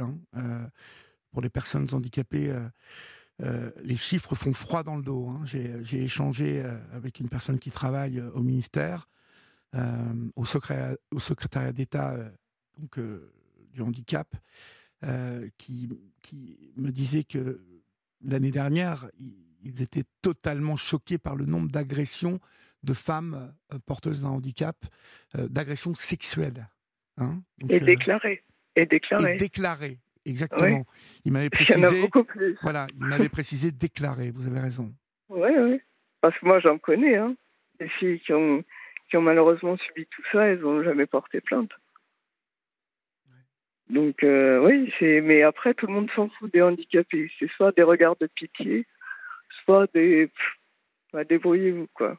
Il y a, y a, vraiment un rejet du handicap en France. Donc, euh, comme moi j'essaye de sensibiliser, après il y a parfois des mentalités qui bougent un peu, mais sinon, euh, limite, euh, le comportement d'autrui, c'est pire que la rue et, la maladie elle-même. Mhm. Donc, euh, et puis se, faire renvoyer sans arrêt dans la tête, t'es en fauteuil, t'es en fauteuil, t'es en fauteuil, alors que moi je me considère comme quelqu'un, comme tout le monde, c'est pénible en fait. C'est on n'a pas obligatoirement. Déjà qu'il n'y a pas d'aide, euh, en plus les gens sont méchants. Mhm. On n'a pas obligatoirement conscience hein, euh, du regard que bon nombre de personnes posent sur le handicap aujourd'hui, mais euh, je suis tombé cet été, c'est ma fille qui m'a montré des, des, des, vidéos sur YouTube et des caméras cachées organisées, ah, donc, une bonne idée. organisées par des, des influenceurs qui se retrouvaient dans un fauteuil et qui montrait l'attitude des gens. Ouais. Et je peux vous dire que c'était euh, très parlant et qu'il y avait un nombre de personnes qui, euh, bah, qui agressaient, hein, qui volaient ces, handicap... ces, ces, soi-disant handicapés euh, dans un fauteuil, qui profitaient justement du fait qu'une personne ne peut pas marcher pour bah, la piller. Quoi. Oui, oui. Et c'est vrai qu'on n'a pas. Oui, bien sûr que les gens profitent. Ah, mais oui, parce qu'on n'a pas conscience qu'il y a des gens qui sont sans. Il n'y a pas de règles pour eux. Alors j'imagine être une femme déjà dans la rue et être handicapée. Vous, vous êtes entouré là dans la tente où, vous êtes quand même? Il y a, il y a, une solidarité qui. Euh, vous, vous, êtes euh, plusieurs ou vous êtes euh, dans un petit coin? Non, moi je, je m'attends toute seule, mais je suis pas loin d'autres personnes. Après, de temps en temps, j'ai un coup de main, mais c'est pas, c'est pas non plus tous les jours. Donc là, je dois forcer tous les jours pour essayer de me déplacer, sachant que bon, j'ai le droit qu'au bus, hein, parce qu'à Paris, euh, le métro c'est interdit aux, handicapés. Et, euh, et puis les trottoirs, c'est une tannée, quoi. Il y a des trous partout, donc euh, tous les jours, c'est une mission, en fait. Le, métro à Paris est, interdit aux au, fauteuils roulants bah oui, on a le droit qu'à la ligne 14. Ah, Les je ne savais pas. je ne savais pas. C'est choquant. Moi, moi j'ai marqué une fois parce que sur, sur euh, les réseaux sociaux, on s'encourage à parler de plus en plus.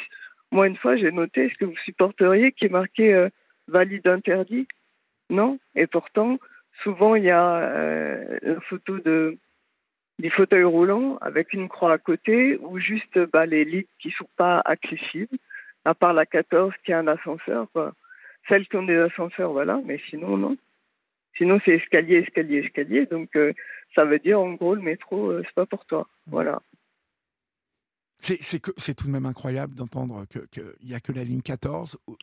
Je ne savais absolument pas et je pense qu'il y a euh, beaucoup de personnes qui vont découvrir ce que vous nous dites ce soir. Parce que, bon, moi je ne prends jamais le métro, donc je suis en moto, donc je ne savais pas, mais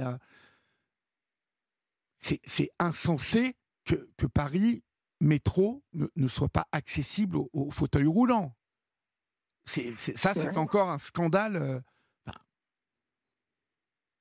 c'est fou. Mais il y a beaucoup de scandales parce qu'ils mettent pas les. S'ils mettaient des handicapés au poste de direction, je vous assure que le travail serait fait. Hein. Mais c'est que là, c'est un manque de volonté, de considération. De je sais pas, mentalité. Mmh. Alors, j'ai deux SMS pour vous. Euh, le premier vous est adressé par Blandine, euh, qui euh, vous demande si vous avez une adresse postale sur Paris, parce que Blandine a, participé bah, elle toute seule, hein, comme une grande, c'est elle qui a téléphoné à la CAF pour leur demander un, papier de transfert pour une personne qui était vraiment dans, dans la dèche totale et qui n'arrivait pas à obtenir son dossier. vous avez une adresse postale sur Paris où vous pouvez récupérer des papiers? Oui. D'accord. Alors ça, vous, vous la donnerez à Florian, vous ne raccrochez vous ne raccrocherez pas et on va vous mettre en rapport avec Blandine qui euh, euh, peut faire accélérer certaines choses pour vous. Ça, c'est.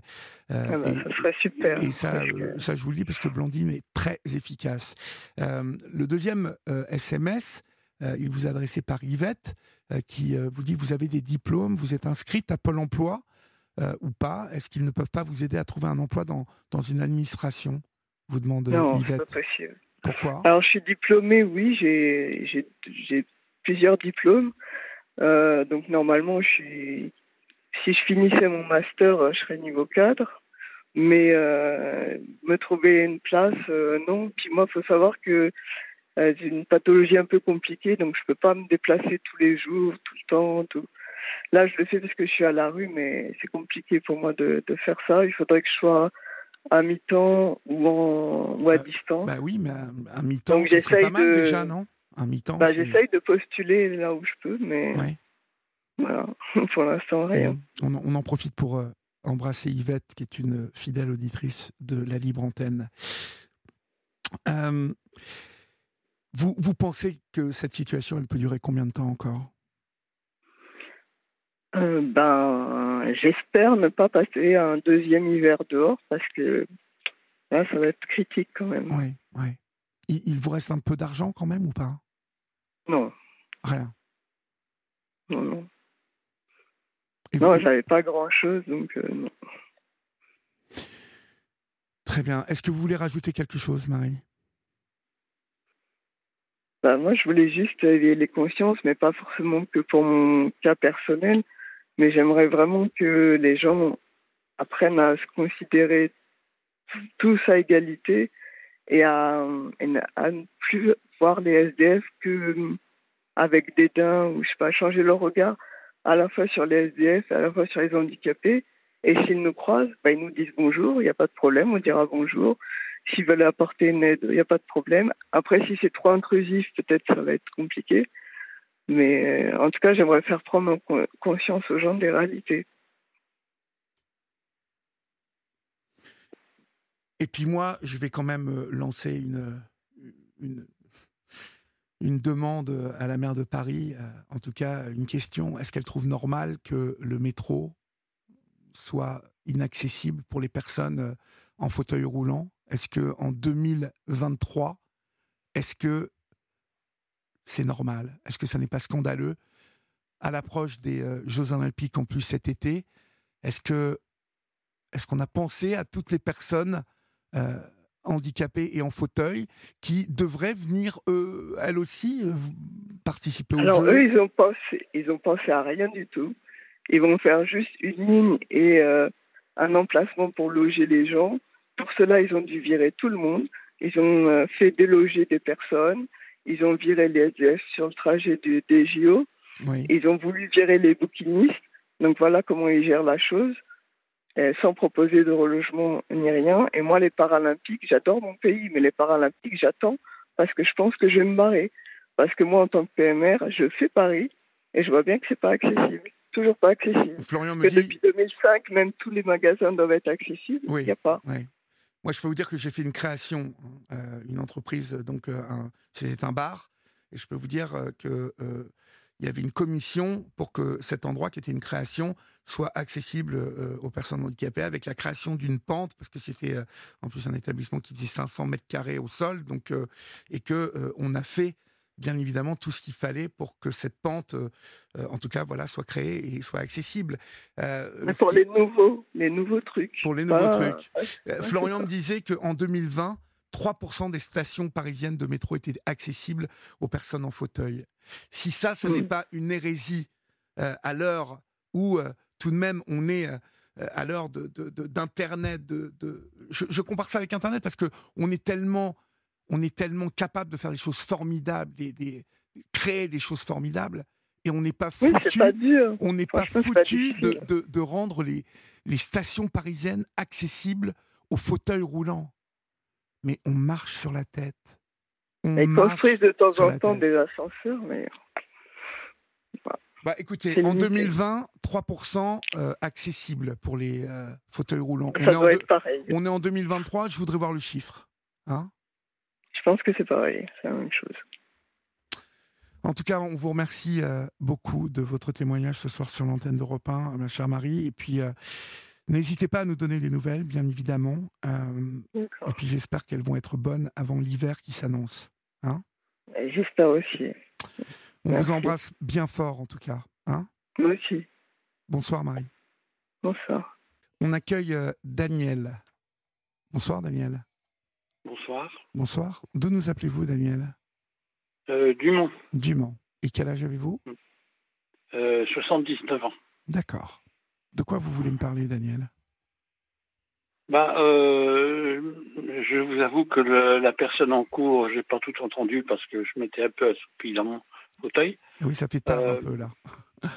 oui. Ça, ça fait un peu tard. Et en fait, j'ai bien écouté hier soir, j'ai trouvé très intéressant euh, la dame qui avait un compagnon euh, euh, alcoolique euh, et qui devenait violent quand il, Oui. quand il avait trop bu. Oui. Et mon message à elle et à toutes les femmes qui sont dans cette situation, je dirais, n'insistez pas, quittez-le immédiatement. Parce que j'ai moi-même été confronté au problème avec ma compagne euh, il y a pas mal d'années, euh, avec qui j'ai vécu 12 ans, et euh, qui est devenue alcoolique euh, euh, grave au, bout d'un moment. Et j'ai tout fait pour essayer de la sortir de là et je n'ai absolument pas réussi. Et elle disait toujours oui, oui, oui, oui, d'accord, d'accord, je vais arrêter, et il n'y a rien à faire. Et je pense que c'est un, problème de, de tous les gens dans cette situation. C'est-à-dire qu'il faut considérer l'alcoolisme, bon, je sais que je ne suis pas le seul à le dire, mais c'est un- une maladie euh, quasi incurable. Oui. Et donc, euh, une femme qui, est, euh, qui a un compagnon ou un mari qui est alcoolique et, et violent, elle doit immédiatement le laisser, même si euh, ça la déchire sentimentalement, parce que euh, ça finira forcément mal un jour ou l'autre. Et dans le pire des cas, elle pourrait y laisser sa vie. Et, et donc, euh, j'ai un peu de mal à comprendre euh, que les femmes dans cette situation euh, ne se rendent pas compte euh, du danger qui, a- qui les menace. Voilà. Ça, c'était par rapport à la personne d'hier Oui, soir. Céline, qui a témoigné, qui était le premier Céline, témoignage. oui, ouais. Euh, Oui, vous, avez découvert l'alcoolisme de votre ex-compagne Oui, comment, en fait Progressivement ça vous, est, progressivement, oui. oui, ça vous Oui, est tombé oui. dessus comme ça? Oui. Au départ, elle ne, elle montrait pas de signes particuliers, et puis progressivement, elle a, elle a sombré. quoi. Oui. Et il faut dire que elle avait euh, à sa décharge, euh, un- elle était handicapée. C'est-à-dire que elle avait un handicap dû à une erreur à sa naissance et elle avait une hanche euh, toute droite au lieu d'a- d'avoir la forme normale d'une hanche de femme Mhm. et euh, qui la faisait terriblement souffrir. Et donc euh, c'est pour ça que j'ai essayé pendant des années de la sortir de là, mais bon, j'ai fini par abandonner. Et parce qu'elle essayait de m'entraîner, et c'est souvent, souvent le cas des alcooliques, ils essayent toujours d'entraîner leur entourage dans, dans leur euh, vice, quoi, Mhm. ou dans leur maladie. Et j'ai un autre exemple d'un voisin, c'est beaucoup plus récent, parce que euh, ce que je vous dis là, c'était en, dans les années avant 2000. Quoi. Oui. Euh, et euh, j'ai un, un voisin récent, c'était au début de l'année, euh, qui était alcoolique notoire depuis longtemps. Et je, je lui avais dit, mais tu es en train de te suicider. Et il me dit, il m'a répondu, je sais. Et tant pis. Donc en fait, euh, il- euh, moi je considère qu'il s'est suicidé à l'alcool. Et un jour, euh, on- le- les voisins s'inquiétaient de ne plus le voir pendant une semaine. Alors j'ai été voir chez lui et je l'ai trouvé mort sur son lit, avec une cuvette à côté. Oui. Et donc, euh, ça a été sans doute son dernier malaise.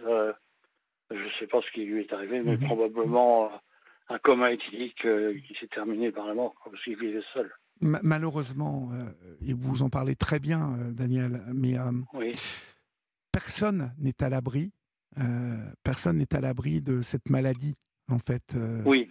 Et c'est pour cela qu'il faut toujours être très prudent par rapport à, à la consommation de n'importe quel type hein, de, produits modifiant le comportement. Je dis modifiant le comportement parce que aujourd'hui nous sommes à l'ère aussi de, euh, du cannabis euh, euh, pour calmer, vous savez, ceux qui souffrent.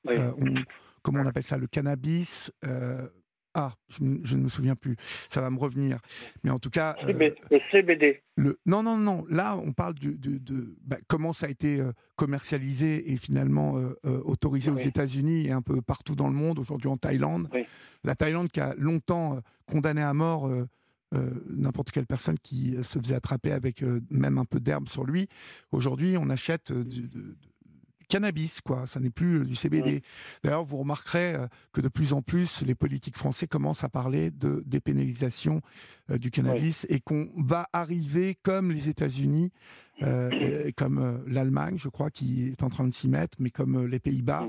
à une dépénalisation du cannabis. On va y arriver. Et je dis ça parce que le cannabis sera accessible.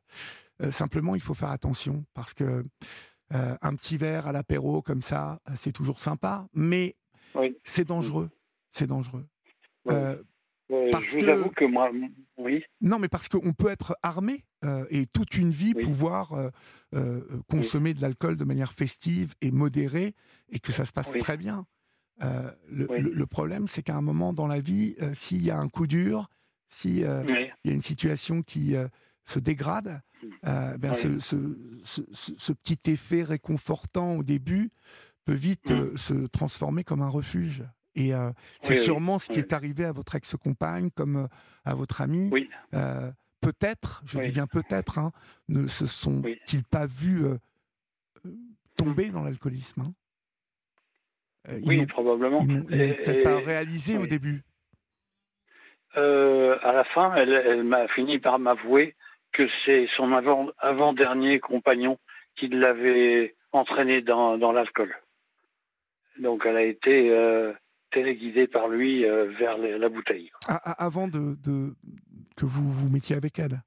Ah oui, bien avant, oui. oui, oui, Et quand je me suis mis avec elle, je, n'ai rien vu venir. Et, parce qu'au début, ça allait. Et puis, euh, c'est venu progressivement. Mhm. Comment ça s'est fini, toute cette histoire pour elle? Eh bien, elle est morte à 58 ans. Ah, voilà. Voilà. 58 ans? Oui. Alors qu'elle était en pleine santé, euh, en dehors de son problème de hanche. oui, enfin, une, hanche qui euh, était droite, mais elle n'avait pas d'autre problème que ça. Non, non, non, non. Non, non, elle avait même une santé vaillante, hein, en dehors de ce problème de hanche. Et donc, la dernière fois que je l'ai vue, parce que après moi, euh, bon, moi j'ai mis fin à notre relation au bout de 12 ans et euh, en, en, bon terme, si on peut dire. Et, donc elle a pris un appartement à Bruxelles parce que c'était en Belgique. Oui. Et, donc euh, elle a rencontré donc à ce moment-là un Belge qui vivait au Canada, qui avait des terres immenses, qui était un ancien émigré belge au Canada. Mhm. Et qui lui-même levait le coude très fortement en permanence. Et, donc un jour, ils sont venus me rendre visite euh, euh, et j'ai été sidéré de voir que ses paupières inférieures pendaient à tel point qu'on voyait l'intérieur de la paupière. Et donc ça, c'est évidemment l'alcool. Hein. Oui, oui. Et puis bah, un peu de temps après, euh, j'ai appris qu'elle était décédée. Voilà. Donc et elle me disait toujours que je ne savais pas vivre. Ben, ah elle, elle, a, su mourir. vous ne saviez pas vivre. Pardon? Vous ne saviez pas vivre parce que vous ne consommiez pas du tout d'alcool. Voilà. Mhm. voilà. Elle a, bien essayé de m'entraîner, euh, euh, mais euh, j'ai résisté et j'ai bien fait. Et après, bon, bah, j'ai eu des problèmes financiers graves, donc j'ai été ruiné alors que j'avais un peu d'argent. Et, euh, heureusement, euh, parce que j'avoue que euh, j'ai parfois été tenté de noyer mes, mes angoisses dans l'alcool. Oui. Mais ce qui m'a arrêté, c'est le prix. Mhm. Et c'est pour ça que je pense que, au moins pour le, le petit peuple, donc les gens de petits revenus, ça serait bien d'augmenter encore le, le prix des taxes euh, pour le reverser à la Sécu, parce que ça coûte à la Sécu un argent de dingue, pour Mhm. parler comme notre président. Oui. Et, et donc, euh, et pareil pour le tabac. J'ai arrêté le tabac euh, après avoir fumé pendant des dizaines d'années. Oui. J'ai arrêté le tabac le jour où il est passé de 5 euros à 7 euros le paquet. Donc ça fait, Ah, un, me suis ça fait un moment, ça fait un moment que vous avez Ah, ça arrêté. fait un moment, oui. Oui. Bah, ça fait 22 ans à peu près que j'ai arrêté. Que, que vous est-il arrivé, euh, Daniel, pour que vous me disiez que vous vous êtes retrouvé ruiné Que, que s'est-il passé? Si vous voulez en parler, hein, je... Oh, oui, je veux bien, oui. euh, donc en fait, j'avais fait un petit héritage Oui. Que j'ai su, euh, avec un peu de chance euh, et, et de la technique, euh, faire fructifier en bourse. Et, et donc, je me suis retrouvé à la tête d'un petit capital d'à peu près un million. Et ce qui est pas rien quand même. hein. Et, beaucoup d'argent. Beaucoup d'argent. oui, oui. Oui. Mais j'ai travaillé pendant, parce que j'ai soigné ma mère pendant 11 ans à la fin de, de sa vie, Oui. chez elle, en habitant avec elle. Et, et donc j'ai passé 11 ans de ma vie à travailler 10 heures par jour à, à la bourse. Quoi. Et parce que ça demande un travail intensif, Oui, permanent. Oui, oui. Et euh, j'en ai eu marre parce que je commençais à avoir des déboires avec la bourse. Et je me suis dit, je vais vivre de ma passion, qui est le bateau. Et, Le et donc, euh, parce que- le bateau, Le bateau, d'accord. Ok. à voile. oui. D'accord. Et, et parce que j'ai navigué pendant 9 ans euh, en navigateur solitaire sur les côtes françaises, espagnoles, euh, italiennes, etc. Super, Oui. super. Oui, oui. Alors moi, j'ai Oui, très, bon peur moment. de la mer. J'ai très peur de la mer, mais euh, je, Ah oui. Mais vous être, avez raison, parce que la mer, c'est un endroit extrêmement dangereux. Ouais, ouais, ouais. Mais c'est un sentiment de liberté à chaque fois que je. euh, j'ai- écouté un podcast l'autre jour. Euh, je, je perds la mémoire, donc je ne me souviens Oui. pas. euh, mais il y a, il y a- il y a une série de podcasts, euh, de témoignages, d'histoires diverses Oui. les unes, et l'histoire d'une jeune Oui. femme qui avait découvert comme ça. Elle est tombée amoureuse d'un. Elle est allée sur l'île de Pâques. Elle est tombée amoureuse d'un bah, local là-bas et elle, elle, elle habitait à Tahiti et elle a acheté un bateau, son premier bateau. Et puis bah, pendant la période du Covid, elle a appris à, à naviguer et euh, elle est allée. euh, il était coincé sur l'île de Pâques et imaginez-vous qu'elle est partie de Tahiti pour aller le chercher sur l'île de Pâques. Quoi. Et euh, ce témoignage est, est absolument incroyable. Et, et je me souviens avoir pensé quel, quel sentiment de liberté ça doit être d'avoir son propre bateau et de pouvoir Ah oui. voyager partout comme ça, Oui. écologiquement, gratuitement. Et quand on veut, Oui. en fait. Si on a la chance d'avoir un, oui. oui, enfin partout. Euh, vous voyez, vous Oui. me dites quand même les côtes françaises, les côtes espagnoles, les côtes euh, italiennes, ça fait quand même, euh, ça fait quand même quelques milles. Hein, on est d'accord. Ah oui, Hein donc déjà, c'est Oui. beau. Et, et- et donc du coup, donc voyage en bateau comme ça. Et pourquoi d'un seul coup la ruine? Ah bah parce que une fois que j'ai accumulé cette montagne d'argent, enfin pour moi qui me paraissait une montagne d'argent, à la bourse, j'ai commencé à avoir des déboires en bourse parce que la, la dynamique qui m'avait poussé à- aussi haut était en train de retomber. Oui, Et là, je me suis découragé. Je me suis dit bon, maintenant, je vais vivre de ma passion. oui, Et euh, j'ai cherché un bateau euh, parce qu'en total, je n'avais plus l'autre. Euh, et, et donc, je- au départ, c'était un bateau de 10 mètres. Euh, donc, c'est pas très grand, c'est pas, c'est suffisant. oui, mais c'est euh, un bon bateau déjà suis- 10 mètres. C'est un beau bateau. Ah oui, oui, c'était un Mélodie qui est réputé un excellent bateau Oui, euh, de Jeannot. Bon. Et, et donc, je suis tombé amoureux fou d'un d'un bateau euh, qui était annoncé euh, en Turquie. Donc, j'ai pris contact avec euh, l'agent qui le vendait. Et puis, pendant deux ans, on a discuté. Et, et, euh, et- et finalement, j'ai décidé d'aller le voir, euh, Mhm. ce bateau. Et euh, quand je suis arrivé, euh, bon, il m'a bien accueilli, il m'a montré le bateau, et euh, j'ai déchanté tout de suite parce qu'il n'était pas dans un état impeccable, et c'était un bateau de 25 mètres hein, quand même. Et, et donc un magnifique bateau. Hein. mais euh, il y avait il y avait quand même des travaux à faire dessus. Oui. Et, donc euh, j'ai été pris en main par ce type qui m'a manipulé. Oui. Je pense qu'il m'a drogué, euh, probablement à base de neuroleptiques, Oui. euh, parce que je commençais à avoir des problèmes d'élocution. Et, et donc, il a réussi non seulement à me piller le bateau, il l'a vidé pratiquement de tout ce qui pouvait être enlevé dedans. Euh, et euh, ce qui je me sidère aujourd'hui, c'est que euh, je, je me suis laissé faire, mais la seule explication que j'ai, c'est que j'étais dans un état second permanent. Quoi. Oui. Et il a réussi à me coller deux autres bateaux, dont un complètement pourri, Que vous avez Et acheté Que vous avez acheté? Que j'ai acheté, oui. Et donc je me suis retrouvé avec trois bateaux, alors je, je n'en voulais qu'un. Incroyable. Oui. Oui. Et donc euh, vous vous n'étiez plus, deuxi- vous, vous n'étiez plus maître de vos pensées là à ce moment-là? Non, non, non, non, non. Et mon frère, qui était à distance, avec qui j'ai une liaison euh, euh, très forte, euh, m'avait prévenu, m'avait dit mais arrête, arrête, arrête, c'est de la folie. Et je voulais pas l'écouter, j'étais sous l'emprise de l'autre. Oui. Et donc il m'a totalement ruiné. Et il m'a pris tout l'argent que j'avais. Oh. Ouais. Et, en- donc, tout, euh, tout ça en Turquie, En Turquie, oui. Mm, donc impossible de porter plainte contre lui, euh, vous euh, qui êtes français? Exactement. Ah oui, Ouais. il y, a, y, y beaucoup de gens qui sont malfaisants comme ça.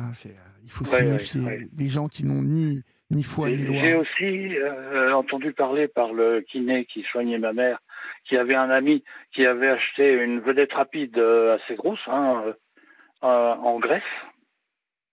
Et euh, quand il a été question de faire les papiers pour euh, transfert de propriété, on lui a dit mais attendez, euh, ce bateau est gagé, donc vous pouvez pas le transférer comme ça, il faut payer je sais pas combien d'argent. Et il a tout perdu aussi lui. Enfin, tout perdu l'argent qu'il avait mis dedans. De toute façon, il vaut mieux acheter en France quand euh, il faut faire l'acquisition Oui. d'un bateau comme ça. C'est Oui. alors, Mais le problème de la France, c'est que c'est très cher. très cher. Ouais. Mm. Ouais. En Turquie, on trouvait des. C'est le miroir aux alouettes, parce qu'on trouve des bateaux splendides pour deux fois rien. Mhm. Euh, là, le, le premier que j'ai acheté, euh, je l'ai négocié à 105 000 euros. Et, et, euh, alors qu'un bateau comme ça en France. Un bah, 25 les- mètres, non, vous n'en trouverez pas pour 105 000 euros, ça c'est clair. Ah non, non, non. Non, Mhm. non c'est minimum 500 000 hein, en Ouais, France. ouais. Et 25 mètres, euh, ouais. Bon, vous gérez depuis, Et- euh, vous gérez quand même euh, depuis? Bah, situation Très mal, hein, euh, euh, très mal. Euh, euh, heureusement, euh, mon frère, qui n'est pas rancunier euh, et qui, qui possède quelques biens, il a un appartement au Mans qu'il m'a loué à moitié prix. Oui. Et donc, avec les aides APL, j'arrive à me loger Vous vous en sortez. presque gratuitement, disons. Oui. et puis, bah, j'ai une retraite minable de 300, euh, 296 euros par mois. Et avec ça, j'arrive à survivre quand même, malgré tout. Dans une bien belle ville qu'est Le Mans quand même. Je trouve qu'elle est jolie. Oui, c'est une belle ville, oui. Une ville très Oui, oui. agréable, très agréable. oui. Avec Et- un centre-ville ancien euh, bien restauré. Oui, et, Très qui- beau. et- et- et vous savez qu'il y a de plus en plus de Parisiens qui euh, vivent euh, au Mans parce que le Mans se trouve à 50 minutes en TGV de. Paris et que, Oui. et que maintenant, euh, je, connais quelques Parisiens qui ont migré là-bas et qui euh, habitent Oui. euh, d'ailleurs des appartements bah, plus grands, qu'ils payent moins cher qu'à Paris et euh, avec une Ah bah qualité, oui, une qualité de vie euh, formidable. oui, oui.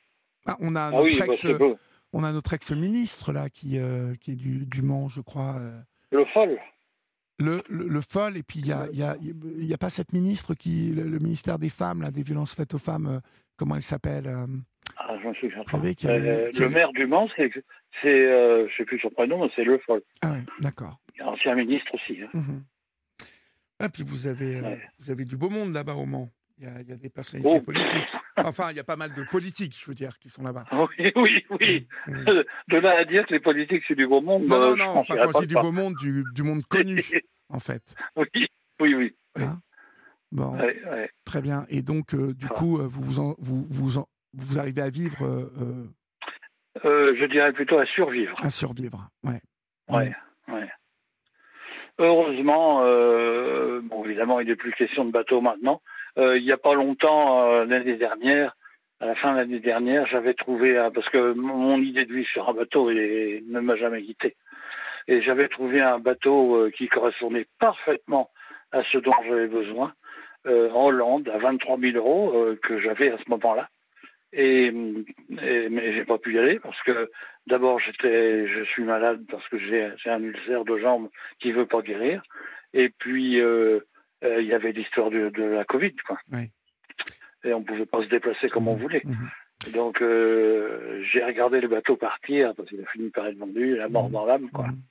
Bon. Enfin bon, c'est mais, en tout de toute façon, à l'âge que j'ai. Euh, je, vous souhaite en tout cas plein de courage, euh, mon, cher Daniel. Et puis merci. de nous avoir appelés. Et c'était un vrai plaisir d'échanger avec vous, en tout cas. Oui. Et euh, s'il y a des gens qui s'intéressent au bateau, qui nous écoutent, surtout méfiez-vous de la Turquie. Hein. Le message est passé. On vous embrasse bien fort, mon cher Daniel. Oui, moi aussi. Au revoir. J'apprécie beaucoup votre montagne de bon sens. Merci beaucoup. Passez une belle nuit. Au revoir. Moi aussi, au revoir. Il est minuit passé de 3 minutes euh, et si vous nous rejoignez maintenant, soyez les bienvenus sur Europe 1. Vous êtes euh, sur votre libre antenne et nous sommes euh, encore ensemble jusqu'à 1h du matin. Donc n'hésitez pas à composer le 01 80 20 39 21, numéro non taxé d'Europe 1 et puis à nous écrire comme vous le faites nombreuses et nombreux ce soir. Philippe, euh, Yvette, euh, euh, Daniel, Eric, Cynthia, et puis bien évidemment Florence, Bernadette, Yvette. Vous êtes toujours là chaque soir et je vous remercie pour tous ces messages de bienvenue puisque vous nous avez souhaité fortement notre retour. Donc merci pour votre fidélité. C'est toujours quelque chose qui nous fait bien évidemment excessivement plaisir, chers amis, de vous savoir là euh, à nous écouter et euh, à écouter celles et ceux qui euh, décident de se raconter sur cette libre antenne. Nous accueillons maintenant Daniel. Euh, mais avant d'accueillir Daniel, je vais vous parler d'un rendez-vous euh, que vous connaissez déjà. Euh, c'est historiquement vôtre avec Stéphane Bern, tous les jours, du lundi au vendredi, de 15h à 16h. historiquement vôtre change de formule et d'horaire, donc c'est de 15h à 16h. Et vous le connaissez, hein, ce rendez-vous, ceux qui ont façonné l'histoire. Stéphane Bern retrace l'histoire de tout un tas de personnages illustres et demain, c'est Sarafa, la première girafe de France dont on parlera, avec euh, bien évidemment toute une série d'invités. Olivier Lebleu, écrivain, auteur du livre Les avatars de Zarafa aux éditions Arléa. Donc rendez-vous avec Historiquement Votre demain à partir de 15h avec Stéphane Bern. Bonsoir Daniel. Bonsoir. Bonsoir. D'où nous appelez-vous D'où nous appelez-vous Daniel? Attendez, je vous entends plus là. Ah, vous, vous, vous m'entendez maintenant? Là, oui, je vous entends. Oui, oui, tout à fait. D'où nous appelez-vous? Je vous appelle du Val-de-Marne. D'accord. Et quel âge avez-vous? J'ai 76 ans. D'accord. De quoi voulez-vous me parler, Daniel? Enfin, Je voudrais vous parler de ma future prochaine vie, que je ne connais pas encore, bien sûr, parce que j'ai décidé de rentrer dans une maison de retraite. D'accord. Et ça me de dire que ça me fait peur, c'est quand même exagéré. Oui. Mais c'est quand même un sujet de d'une petite angoisse parce que c'est un tel changement de vie, un tel euh, un tel bouleversement oui. que euh, je suis euh, oui un petit peu inquiète, disons. Oui. ce choix, il il s'est opéré comment, Daniel? Ben, c'est-à-dire que ben, je me sens seule. Et puis, j'ai fait un AVC il y, a, il y a deux ans, dont je suis pas très, très, très bien remise. Oui. si je suis remise parce que je, je, je, vis seule, je, je, fais tout toute seule, mais je me sens quand même de plus en plus euh, isolée. Isolée. Et je me suis dit euh, que ben, ce serait peut-être une, une bonne solution mhm. d'avoir du monde autour de, ma, de, de moi. Oui. Et euh, c'est plus, c'est plus pour ça, pour, euh, briser un petit peu cette solitude. Mhm, parce que vous, vous n'avez pratiquement personne autour de vous? Vous êtes très seule ben, C'est-à-dire que je suis veuve depuis 2006. Oui. Et j'ai, je n'ai pas d'enfants, mais j'ai deux filles de cœur que j'aime beaucoup, que, que même que j'adore, mais elles ne sont pas tout près. Alors je trouve que c'est vrai que le, le téléphone, c'est une merveilleuse invention. Oui. Mais il y en a une qui, qui a déjà ses trois enfants à charge. Et, et, la, et la deuxième, elle habite au sixième sans ascenseur. Donc, euh, parce qu'elle m'avait proposé de, de venir habiter avec elle. Ah oui. Mais sixième sans ascenseur, c'est c'est un peu difficile bah pour moi. Ce ne bah serait pas complètement impossible, c'est-à-dire que je, je, je, ne sortirais pas. Donc j'ai pensé qu'effectivement, la maison de retraite, c'était ben, c'est une, une, bonne solution. Mmh. Où habite-t-elle, cette euh, fille de cœur? Alors, il y en a une qui habite, euh, oh, j'ai plus le nom, c'est le 80, le, le 91, dans le 91, et puis l'autre, elle habite à Neuilly-sur-Seine. D'accord.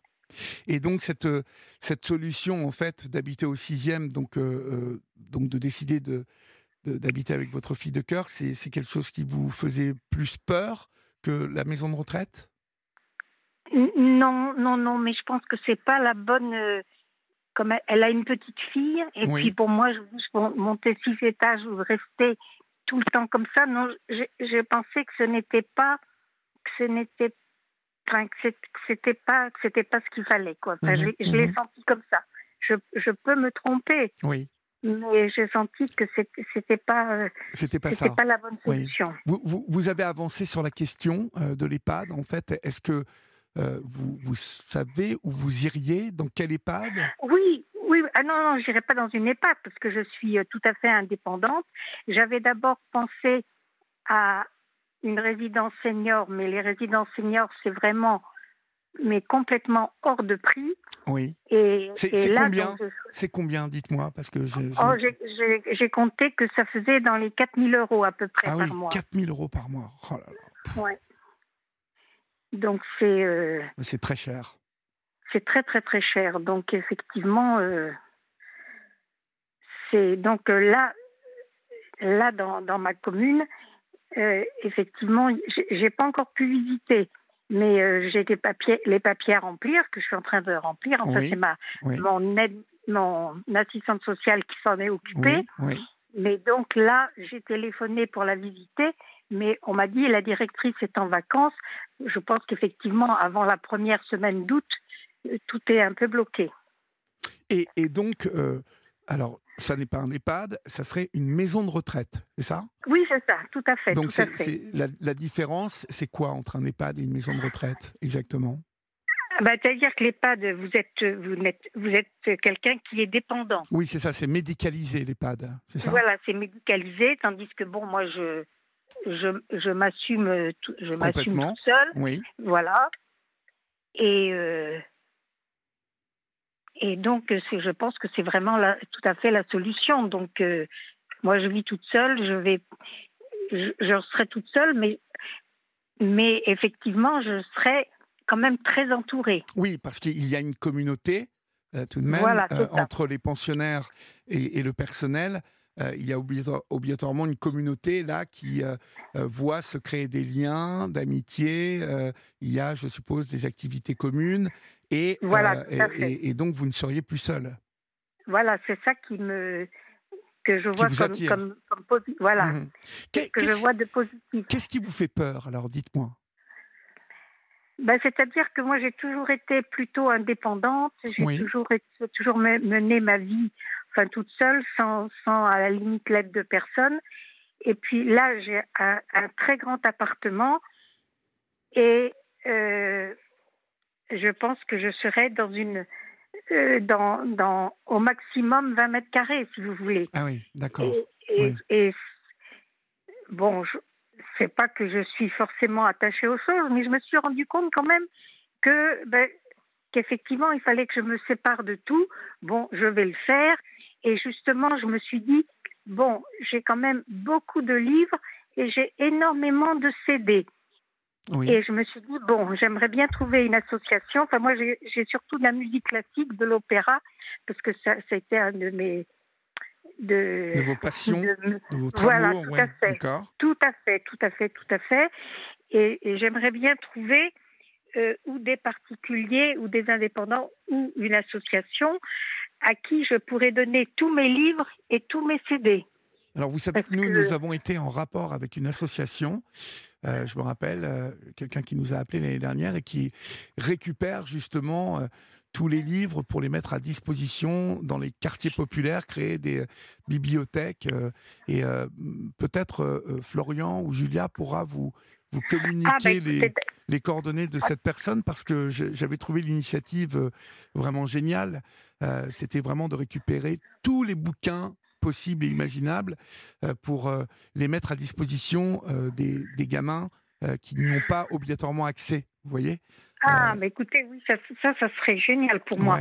Et je vous dis, tous, tous les CD, parce que j'en ai encore beaucoup, effectivement, en 60, plus de 70 ans, j'ai eu le, le temps d'en acheter. Ah oui, oui, d'accord. Et, mais je vous dis, c'est surtout moi de la musique classique et de l'opéra. Mais, je pense qu'il y a des gens qui sont intéressés. Quoi. Il n'y a pas une phonothèque euh, dans votre municipalité? J'ai proposé, euh, j'ai proposé les CD à ma, à la comment ça s'appelle, à la, à la, à la, à la médiathèque. Et alors, on, m'a expliqué que comme eux, ils, ont déjà des disques, euh, et je sais pas, il y a, y a, une histoire, ils doivent rendre des comptes sur ce qui est demandé. En fait, elle m'a dit, elle m'a dit non, c'est très gentil de votre part, mais elle m'a expliqué qu'elle pouvait pas. Mais c'est une histoire de comptabilité, de, de droit, de comptabilité, mais de par rapport au au droit, au droit. Euh, ah, je sais pas parce que il faut qu'ils disent si euh, leur leur CD, leur disque, ce qui est euh, ils doivent faire la comptabilité de ce qui est demandé. Enfin, je ne sais pas très bien pourquoi. En tout cas, ça n'est pas possible. Voilà, c'est pas possible parce que moi c'est ce qui m'avait semblé le, plus possible. Mais si Florian peut me donner effectivement euh, ben déjà pour les, livres ah, et les CD. Euh, et puis, si ça se trouve, les CD les intéresseraient parce que euh, euh, porter l'attention de tous ces mômes vers la musique classique, vous voyez, ça peut être aussi une, une initiative qui pourrait intéresser cette association. Euh, on, va vous retrouver euh, les coordonnées de cette association et on vous les ah, donnera dans les jours qui viennent. parce que parce que voilà, c'est, je me rappelle qu'ils envoyaient quelqu'un avec une camionnette récupérer tout ça. il me semble qu'ils étaient dans le sud de la France. Hein. mais, mais bon, ils n'avaient pas peur de se déplacer, donc ça, ça pourrait être bien. Euh, ça pourrait être pas ah, bah, mal. bien sûr, au contraire, hein, au contraire, moi ça me ça, m'arrangerait. Puis je me ah. dis bon, moi je sais que j'aimais tellement la musique classique. Enfin, ce qui est plutôt demandé, je pense, par les, jeunes, c'est un peu la les chansons, tout ça. Moi, oui, mais euh, mais euh, je trouve que l'initiative de faire connaître la musique classique à, des mômes qui n'ont jamais écouté ça, ça, ça peut, vous savez, ça peut déclencher des des, des, passions, l'envie de faire de la musique, euh, et puis de découvrir un autre euh, euh, paysage musical qui est la musique classique et qui est, qui est quand même très particulier et que tout le monde peut aimer. Je trouve que tout le monde peut être attiré par la musique classique à un moment ou un autre, parce qu'il y a tellement de, de, choses magnifiques dans cette musique. Que... Et puis, vous savez, aujourd'hui, cette jeunesse, elle écoute pas mal de, de rap, de hip-hop, mais cette musique, quand même, mélange beaucoup beaucoup de, d'autres musiques, d'autres styles, et, euh, et il, n'est pas rare de retrouver des, des samples de musique classique dans le hip-hop. Donc, euh, non, non, ça peut être. Euh, on va vous donner ça. Alors, revenons, ah. revenons à, à, cette maison de retraite, donc ce projet. ce qui vous fait peur, donc, c'est de vous retrouver dans un endroit un peu plus, plus petit. et est-ce que le fait aussi d'être confronté d'un seul coup à plus de monde, même si, si, vous cherchez à, fuir la solitude, est-ce que d'un seul coup, le grand pas, qui est un peu le grand pas vers l'inverse, euh, ça vous fait peur aussi? On ne peut pas dire que ça me fait peur, mais c'est une petite inquiétude, parce que moi, je suis très... Euh, euh, je vais vers les autres facilement, je n'ai pas de... Mais c'est plus... C'est une petite inquiétude. Oui. Donc, euh, c'est pas ça me fait pas peur vraiment, mais c'est c'est très ténu, mais j'ai vous avez une, appréhension. Une appréhension. Voilà, j'ai une appréhension. Mhm. Une appréhension. Dans, ce cas-là, pour que je comprenne bien, vous, vous vendriez votre appartement pour euh, euh, financer donc cet accueil dans cette maison de retraite. Oh bah, de toute façon, je, le vendrai, mais j'espère que parce que j'ai une petite retraite, mais je pense que je pourrais avec simplement avec la, votre retraite assurer la maison de retraite. Je, suppose, oui, parce que je suppose que c'est quand même, c'est quand même pas 4000 euros par mois. D'accord. Donc. Euh, et, vous êtes euh, allé la voir, cette maison de retraite, ou pas du tout? Ben, J'y suis allée, mais le, le gardien m'a dit Ah, mais je ne sais pas. Enfin, il n'a il a, jamais voulu. Et là, j'ai rappelé et on m'a dit Écoutez, il n'y a pas de souci, mais retéléphonez dans la première semaine du septembre. Parce que ça serait bien. Euh, tout de même, euh, Daniel, d'aller voir. Oui, Mais oui, oui, oui, tout à fait. C'est important que vous la ah, visualisiez, que euh, vous ressentiez l'endroit, vous voyez, avant de prendre cette décision. Tout à fait. Ça, c'est très important parce que vous avez la chance que ça ne soit qu'une une légère appréhension. Donc ça, c'est déjà pas mal. Et non une peur tenace et profonde. Euh, ah non, c'est pas une peur. Mais c'est, oui, comme vous dites, une petite appréhension. Donc, parce que c'est un tel changement de vie et de se rendre compte qu'effectivement, je suis dans ce qu'on appelle maintenant le grand âge, auquel je n'étais pas habituée. Enfin, ça, vient finalement plus vite qu'on imagine. Mais oui, oui, oui. Mais bon, euh, c'est c'est un, un, changement de vie pour moi radical. Mmh mmh Mais bon. Et en même temps, un changement de vie où vous allez. Euh, je sais que vous, vous aimez pratiquer la peinture euh, ou de la gymnastique. Euh, voilà. Je, je, suppose qu'il y a quand même des activités dans cette maison de retraite où vous pouvez faire euh, pas mal de choses. Donc, euh, il y, a, y, a, quand même cette, cette, dans, ce, dans ce futur une possibilité et un espoir de partager des activités avec d'autres personnes et d'être moins seul. Tout à fait. Donc, c'est pas mal ça. Et puis c'est un endroit où je connais parce que cette maison, enfin la, la résidence seigneur à laquelle je pensais, elle est tellement éloignée qu'on m'a dit oh, mais on viendra plus te voir, c'est plus possible. Maintenant c'est trop c'est trop loin. Qui, qui vous, Donc, euh, vos, deux filles euh, euh, adoptives là un peu vous ont dit qu'elles viendraient pas des, des, des, amis. Des amis. Des amis qui sont pas qui m'a dit enfin elles m'ont dit elle viendra pas mais enfin je crois qu'elles avaient plus envie de effectivement de que je reste dans ce quartier que je connais. Et euh, parce que quand elles m'ont dit on viendra pas te voir, euh, c'était pas vraiment, euh, c'était pas vraiment sûr. Mais, c'est si loin. C'est si loin que ça cette maison? Non, c'est pas si loin, si loin, mais enfin il, faut il faut être motorisé en fait. Mm, mm. C'est plus facile. Mais bon, de toute façon, maintenant que j'ai cette décision, et puis j'ai envie de rester dans un quartier, si vous voulez, que je connais. Donc cette maison de retraite, elle est quand même dans un quartier, elle est dans la ville Oui, oui, elle est dans la ville, elle est quoi Cinq minutes de là où j'habite, vous voyez Ah oui, d'accord, donc ça n'est pas loin du tout. Donc ça, ça veut dire que vous pourriez, vous, vous sortez de cette maison de retraite, vous pouvez ah, continuer. Oui, bien sûr, bien sûr, et, et c'est très bien parce que elle est euh, contiguë euh, à un parc donc euh, je pourrais aller dans le parc euh, tous les jours. Non, non, c'est une bonne. Euh, je, je, je, pense vraiment que c'est la meilleure solution que pour moi. Écoutez, moi, je crois que vous devez écouter vos. Mon intuition. Oui, votre intuition. ça passe bien évidemment par une visite de cette maison de retraite pour bien sûr, bien voilà, sûr. Et je pense que ça va faire tomber vos les, dernières euh, petites résistances qu'il peut y avoir. Ça va faire tomber votre appréhension. Vous allez, je pense, lors de cette visite, euh, euh, prendre la décision finale. Et soit oui, soit non. et, je pense que ça sera très clair pour vous. voyez Je pense que vous allez tout de suite sentir si c'est fait pour vous ou non. Et maintenant, vous voyez Parce que mm-hmm. ce choix-là, il peut, il peut aussi intervenir si, bah, si ça n'est pas le cas maintenant.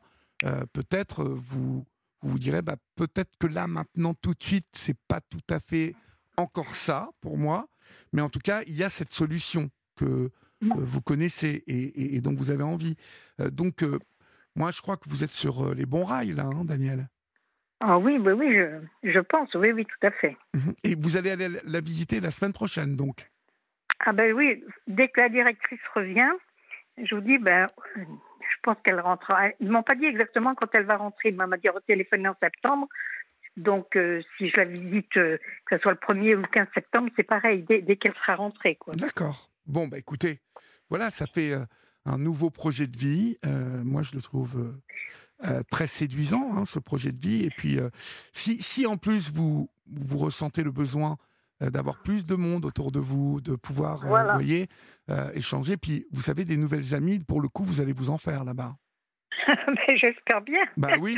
oui, oui, Bien évidemment. Donc, moi, je vous, voilà, je vous dis que vous êtes sur, vraiment sur le, la bonne route et bah, vous nous tiendrez au courant. D'accord, Daniel? Bien sûr, bien sûr.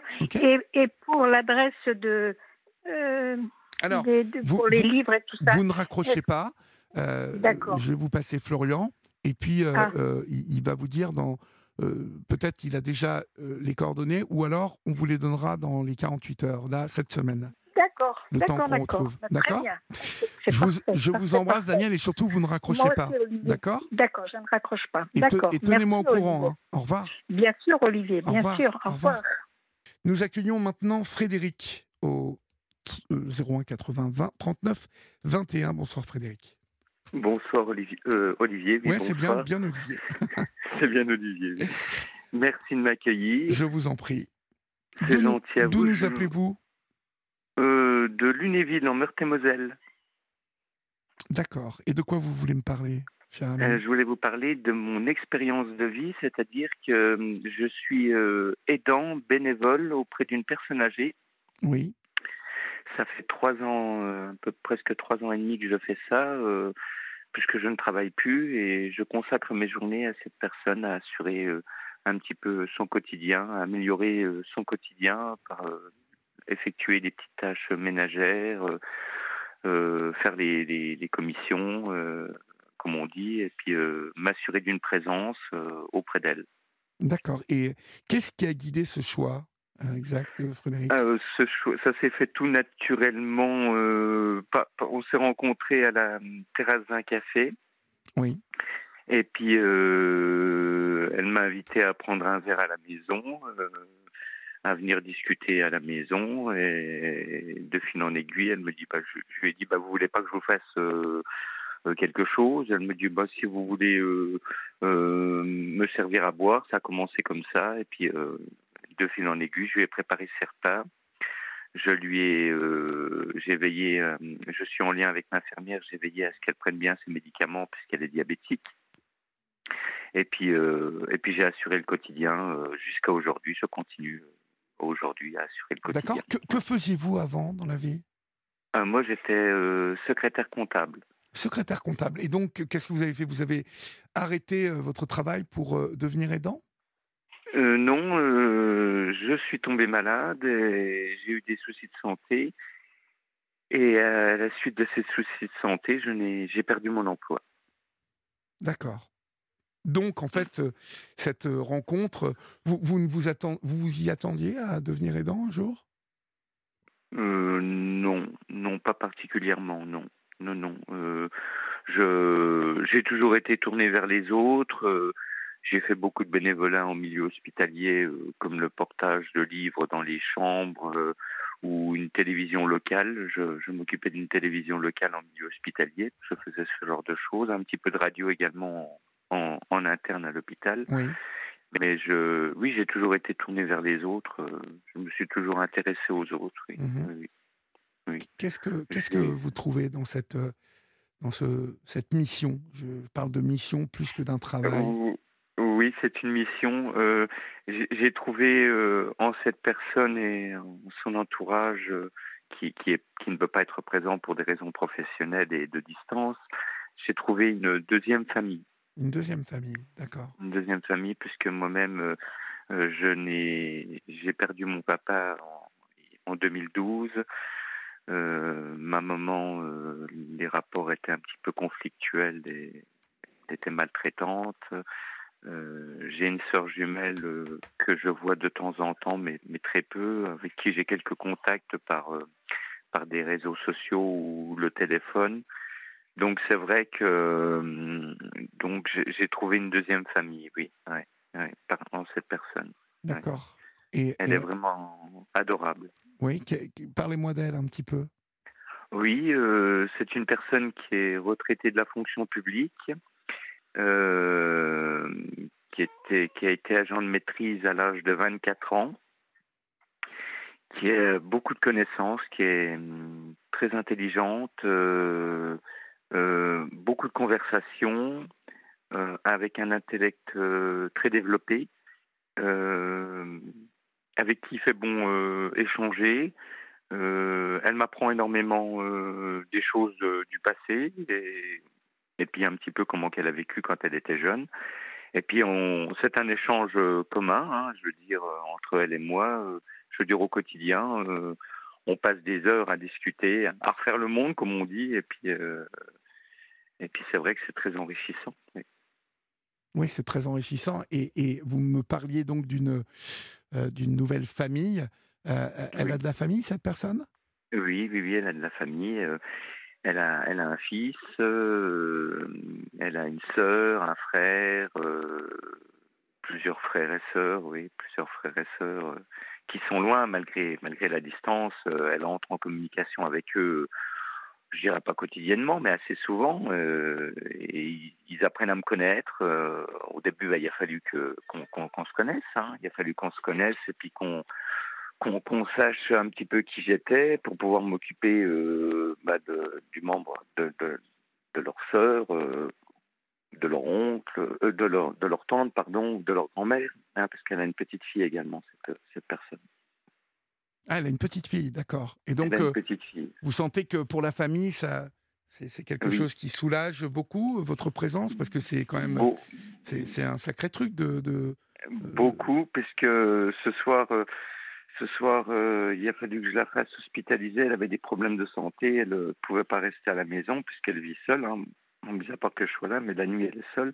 Donc, elle ne pouvait pas rester seule. Donc, j'ai pris la décision, euh, en mettant en lien la famille au courant, de la faire hospitaliser afin qu'elle puisse se retrouver une meilleure santé puis être, être un peu plus suivie. Parce qu'en en fait, elle, avait, elle a de gros soucis de, santé. Donc. Elle, est, elle est diabétique. Elle est diabétique. Mais diabétique type 1 ou type 2 Type 2.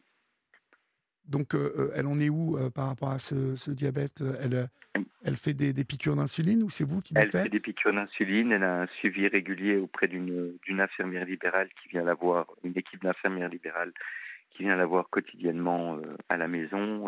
je suis en lien avec le médecin traitant en ce qui concerne ses prises de rendez-vous et que le médecin se déplace à domicile. Et puis euh, j'assure euh, la bonne prise des médicaments, voir si elle prend bien ses médicaments, parce qu'elle en a pas mal, hein, des problèmes cardiaques. Ouais, elle, a pas mal de problèmes de santé. Dû, à ce diabète, c'est ça? Euh, Dû à ce diabète, je ne, je ne pourrais pas vous dire, mais c'est vrai que ça, fait, ça fait un petit moment qu'elle a des, des, ennuis de santé et, le diabète s'est rajouté par-dessus. ouais. Mhm. C'est une sacrée saloperie, hein, le diabète. Ah, le diabète, et puis elle est, elle serait tentée de manger du sucre, mais. Quel âge a-t-elle, vous m'avez dit elle, a, elle va sur 70 ans dans quelques mois. Ah oui, elle est jeune hein, quand même. Hein. Ah ouais, ah ouais, ouais.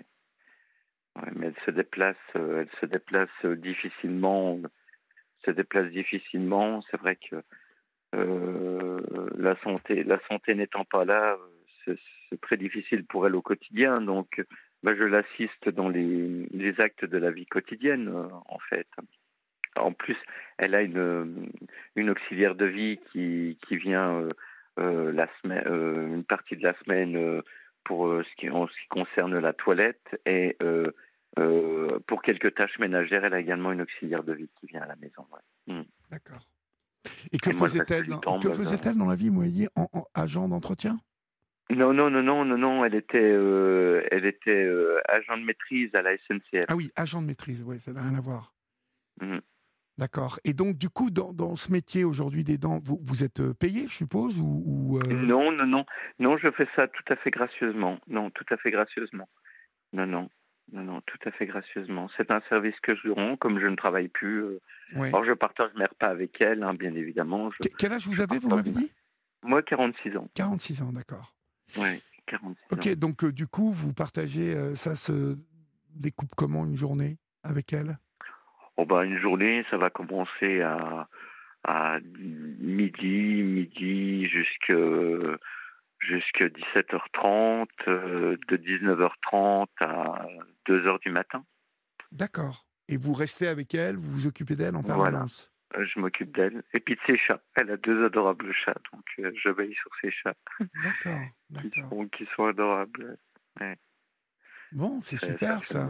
Ça fait une petite, une petite vie comme ça une petite vie ensemble. Euh, mhm. on aime partager. Euh, puis on regarde la télévision, on écoute au repas, bien évidemment. Ça, c'est très, c'est très important aussi. On se tient au courant de l'actualité. Mhm. Et puis, euh, on fait des jeux de société on bouquine, on, discute énormément, on échange énormément. Là. Elle a besoin de parler puisque ça évite euh, qu'elle se sente trop seule. Oui, et, elle ne peut plus trop se déplacer, donc euh, vous, ne faites pas de balade elle ne, sort plus elle ne sort plus beaucoup de chez elle. Euh, il, y a, quelques années en arrière, elle sortait un petit peu, elle retournait boire un, un diabolo ou un café ou café du, de son quartier. oui ça permettait qu'elle voyait encore un peu de monde, mais là, du fait de, la maladie, elle est très fatiguée, elle a besoin je pense que c'est le, diabète aussi qui fatigue énormément. Mais, ce hein, diabète, en fait, elle vous a expliqué un peu si elle est de type 2, elle l'a elle l'a eu euh, depuis combien de temps, ce diabète? Eh ben, ça fait euh, ça fait très très longtemps qu'elle a ce diabète. Ça fait au moins une dizaine d'années. Oui. Si je ne me trompe pas, ça fait une dizaine d'années. Donc il est arrivé comme ça, euh, autour de ses 60 ans? C'est ça. Et, et surtout, il faut veiller euh, à l'alimentation, à la préparation des repas, parce qu'il y a des choses qu'elle peut manger. Il faut que les repas soient équilibrés. Oui. Je veux dire, hein, euh, il faut beaucoup de légumes. Euh, euh il faut éviter. Euh, elle a besoin également, parce qu'elle a du cholestérol aussi, donc il faut éviter des, trop d'œufs, trop de trop de graisse, trop de. enfin, C'est un, régime, c'est un régime assez drastique à suivre. Et donc c'est vous qui vous chargez donc des courses des et, repas. et des repas. Et des repas. D'accord. Vous cuisiniez avant? Oui, moi je sais cuisiner. D'accord. Je suis d'origine alsacienne, alors euh, ma maman m'a laissé ce, ce don de, de préparer euh, la cuisine. D'accord. D'accord. manger. Bon, Et j'aime manger, donc je sais faire à manger. D'accord. Et donc, euh, vous cuisinez quoi, par exemple? Oh, bah, Ça va de tout. Hein. le plus simplement, d'une de, de, chez nous, une quiche lorraine, une quiche lorraine, salade verte, quiche lorraine, et puis, ça, euh, ça, elle peut, manger de la quiche Lorraine bah, Un petit peu, pas, pas beaucoup, pas beaucoup, bien évidemment. Hein, pas beaucoup. Il faut qu'elle se fasse aussi plaisir. Je veux dire, elle ne peut pas trop, trop se restreindre aussi sur l'alimentation. Ben oui, parce, qu'il faut euh, se faire plaisir quand même, même si elle a bah, diabète, il faut continuer. Ça ne serait pas trop vivable. Ça mmh. Ça serait pas trop vivable. Oui, parce que des plats plus élaborés comme euh, un bœuf bourguignon ou un bake-off. Oui. D'accord, vous savez faire tout ça. Ça, je sais faire. Bah, écoutez, bravo, hein, c'est euh, magnifique. Oh, bah, j'ai aucun mérite. Il y a plein de gens qui savent cuisiner. Oui, non, mais je, vous disais bravo pour euh, cette, vraiment ce, cette ah, bah, volonté euh, d'aider. Si, je, peux rendre service, ça, moi, ça me fait plaisir. Et puis, puis voilà. Mmh et puis, vous y, vous y trouvez quelque chose, vous aussi, pour. Ah ben, un soutien, un soutien, une présence. Euh, ça m'évite d'être seul moi aussi, euh, bien évidemment. Euh, j'ai un petit chien, j'ai un petit chien que j'emmène à la maison qui lui tient compagnie également. oui, Un petit, un petit chien qui lui tient compagnie, un petit carlin qui lui tient compagnie également, et puis qui, qui fait son bonheur également parce que elle adore les animaux, donc c'est vrai que ça lui, ça lui fait de l'occupation, ça la, ça la motive aussi. Et puis surtout, euh, on essaye de garder, on a de la visite aussi de l'extérieur, donc d'amis, ce qu'on peut appeler des amis, des amis très proches, hein, euh, qui viennent, euh, pardon, qui viennent nous rendre visite et qui viennent prendre des nouvelles quasiment au quotidien, oui, pour savoir comment qu'elle va. Bon. Ah Très bien. Ah bah, écoutez, euh, je vous souhaite bon courage. Vous l'embrasserez pour nous. Merci beaucoup. Hein. Merci, je ne manquerai euh, pas. Bravo à vous, hein, parce que c'est c'est très bien d'entendre euh, cette envie d'aider comme ça et de partager et d'y trouver surtout un, sens. C'est ça qui est important. Voilà, un sens. Mmh et puis et puis surtout, je, je, je, trouve que c'est important que chacun puisse veiller sur un voisin, une voisine, une personne en situation de handicap, une personne euh, un peu plus diminuée euh, ou faible, euh, veiller sur son voisin. Quand, quand on connaît des, des, fois des périodes de forte chaleur, mais même autres, hein, de veiller sur son voisin, sur, même sur ses proches, sur, ses amis. C'est très, important. C'est très bien. Un peu plus de solidarité, ça fait du bien. Complètement. Et euh, je, mmh. je, trouve que vous, vous avez, vous nous réchauffez le cœur, euh, vous voyez, en, en nous racontant ça, parce que souvent malheureusement, voilà, il y a beaucoup de personnes qui sont seules et qui ne trouvent pas cette aide ou cet appui ou ce partage que vous lui proposez à cette dame et, et c'est vraiment formidable. Donc bravo et puis et puis prenez soin de vous. Merci, merci. Et puis je vous souhaite une bonne fin d'émission et une excellente nuit. Merci beaucoup. On vous embrasse et puis portez-vous bien. Moi aussi. Au revoir. Merci. Au revoir Olivier. Merci. Nous accueillons maintenant Yann pour finir cette émission. Bonsoir Yann. Mhm. Bonsoir Olivier. Bonsoir. D'où nous appelez-vous Yann Content de vous avoir. Alors là, je vous appelle des hauteurs de Cherbourg, là. Oui. Voilà, donc euh, j'ai trouvé une belle place ce soir. Voilà, où, voilà, où il règne, euh, voilà, une il règne de la paix. Voilà, c'est tranquille. C'est tranquille. À côté de, à côté d'une belle église Saint-Martin. Ma journée Saint-Martin aujourd'hui. D'accord. Et euh, vous, vous, vous voyez la mer d'où vous êtes ou pas du tout? Non, non, non, je la vois pas. Alors quand je suis monté, par contre, je voyais la ville par les hauteurs. Oui. Et bon, euh, je ne sais pas si vous savez comment est fait Cherbourg. Mais alors, c'est peut-être que le soir arrivant, avec les lumières de la ville et comment est faite la ville là dans la dans la cuvette, si vous oui. c'est joli. Hein. C'est joli. Je, ne connais pas du tout. Je ne connais pas du tout Cherbourg. Je n'y suis jamais allé. La rade. La rade de Cherbourg, la plus grande rade de, la plus grande rade d'Europe. Oui. Donc sympa, sympa, sympa. J'ai trouvé une belle place, c'est le principal. C'est pas toujours évident. Parce que vous, vous, baladez euh, vous dans la dans la ville? Ah ouais non moi je me balade pas. Je, je, vis en camion et je, je vis en camion depuis depuis trois ans maintenant. D'accord. Voilà donc. Euh, c'est un choix ou euh, vous avez euh, Non, pas vraiment, pas, vraiment. Ah, j'ai fini par prendre ce choix, mais au départ, c'était bon là, il y avait la difficulté du logement un peu partout en France, hein, vous devez le savoir. Oui, oui. Ouais, voilà. Oui, puis on, mm. évoquait tout à l'heure.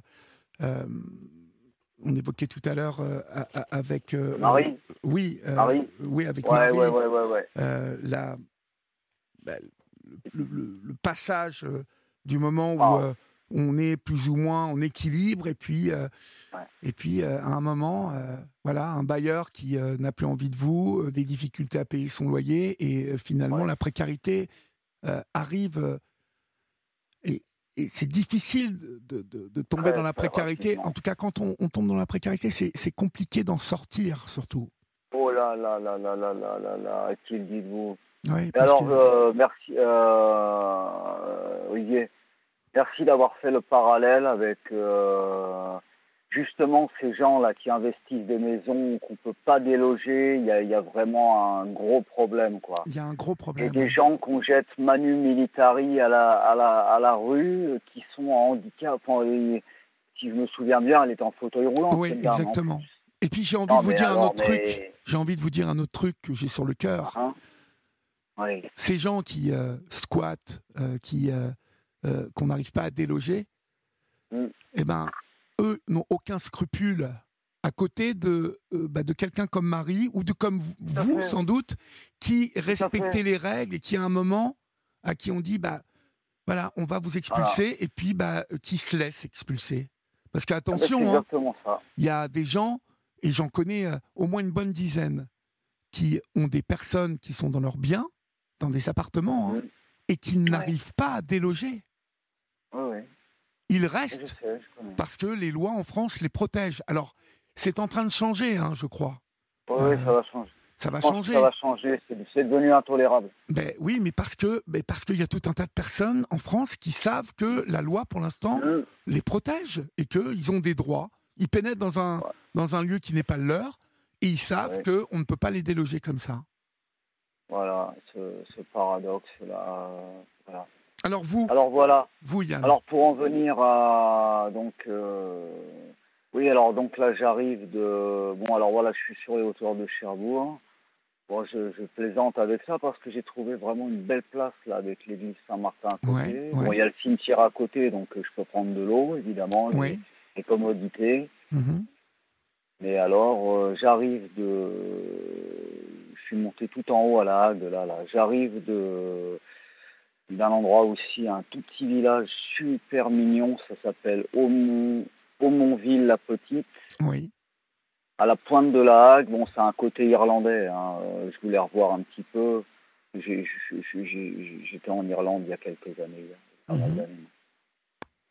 Voilà, alors Aumontville la Petite, et l'église là-bas, c'était aussi l'église, une magnifique église euh, avec des vitraux magnifiques, une acoustique, mais alors, euh, une superbe acoustique. Euh, donc avec le cimetière et évidemment avec euh, Jacques Prévert, euh, Janine, sa femme et puis leur fille Michel. Et puis là, voilà, j'ai visité la, la, maison de Jacques Prévert. Un joli endroit, un joli village, très mhm. paisible et tout, euh, très reposant. Et, donc, vous, vous vivez dans votre camion et vous vous baladez un peu partout Vous restez euh, là-bas en, en, Basse-Normandie Ah non, non, non, moi je bouge beaucoup. Hein. Là, je, je, rentrais de. Bon, là, j'étais dans le sud à là, pour aider un ami à faire les travaux dans la maison. Oui. Mais. Euh, alors, je suis parti, j'arrivais de. alors, je suis d'abord parti en Lorraine, justement. J'en parlais à Julia je suis parti à Lorraine parce que ce témoignage m'avait vraiment touché, m'avait vraiment touché quoi et, me, me parlait beaucoup si on veut aller par là. Mhm.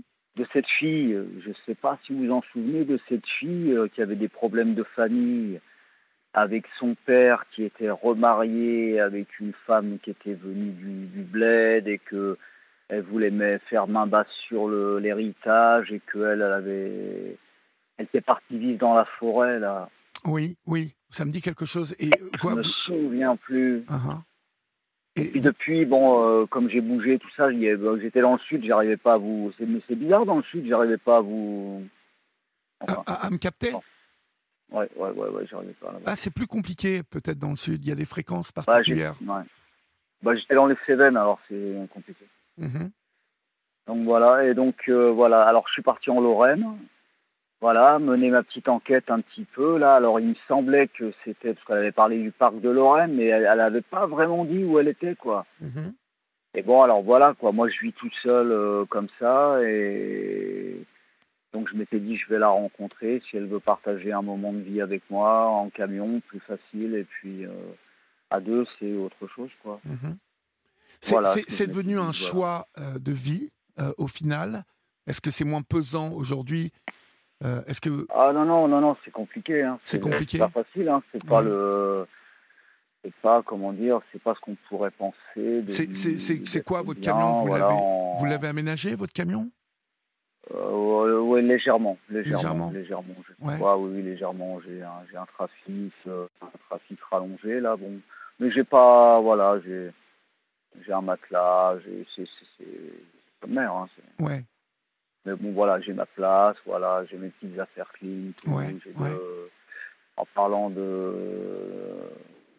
En parlant de Freddie Mercury, j'ai ma cafetière euh, Zanzibar. Ouais. ouais. Voilà, pour mon petit café le matin. Mhm. Mais vous, bon, voilà, donc voilà. Vous faites des missions à droite à gauche quand vous me dites que vous allez, euh, vous êtes allé aider un ami.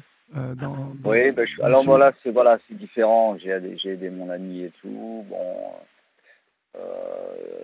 voilà, je suis resté un peu. On se connaît depuis des années et tout. Euh, on s'était rencontrés, j'étais sur la route à l'époque. Oui. Voilà, sac à dos et tout. Euh, enfin, J'étais descendu là-bas, dans le sud.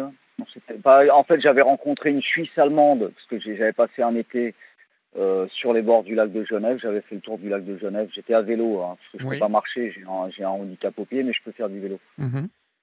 Alors voilà, j'avais rencontré une Suisse allemande, euh, voilà, protestante, et qui m'avait dit, bon, parce que ça faisait quelques années que quand même que je que je que je ouais. baroudais, merci. Hmm. Voilà, et donc euh, elle m'avait dit, bah, si tu veux te poser un peu, puis te reposer un peu, parce que c'est quand même fatigant. Elle m'avait dit, bah, écoute, je te donne mon adresse et euh, tu viens dans les Cévennes. Et à cette occasion, voilà, j'ai rencontré mon ami Raymond là-bas. D'accord. Et, les Cévennes, c'est magnifique, les Cévennes. Ah ouais, c'est super. On a fait des super balades. Ah ouais, c'est très très beau. C'est très très beau cette région. Comment? C'est très apaisant cette région. Oh, très apaisant, je dirais pas ça, mais euh, ah ça dépend ce qu'on y fait. Quoi. Oui, bah, ça dépend ce qu'on y fait. Si on y fait la fiesta à fond, c'est voilà, moins apaisant. On a fait belles balades à l'époque. Bon, cette bah année, on n'a pas pu parce que bon. Ah, je vous ai perdu, Yann. Est-ce que vous êtes euh, là? Ou euh, je ne vous entends plus Est-ce que ça doit être le réseau Essayez de vous déplacer, Yann, parce que je pense qu'on a un petit problème de réseau. écoutez, on va essayer de, on va essayer de rappeler Yann. On est en train de le rappeler, et puis on va essayer. C'est un choix de de vie. Alors, vous voyez, c'est un peu le hasard ce soir qui fait les choses. on a Marie d'abord qui nous appelle pour nous parler de la vie dans la rue avec son handicap. Et puis Yann ce soir qui, qui qu'on a récupéré, hein, je crois. Oui, oui, je suis là. Et euh, oui, non, j'étais en train de, mm. de, vous euh, dire que, en fait, euh, se, se, balader comme ça et avoir le choix d'aller où on veut, bon, c'est quelque chose, même si tout ça est sommaire pour vous et que ça reste un peu contraignant, vous, vous y trouvez une certaine forme de liberté quand même dans tout ça.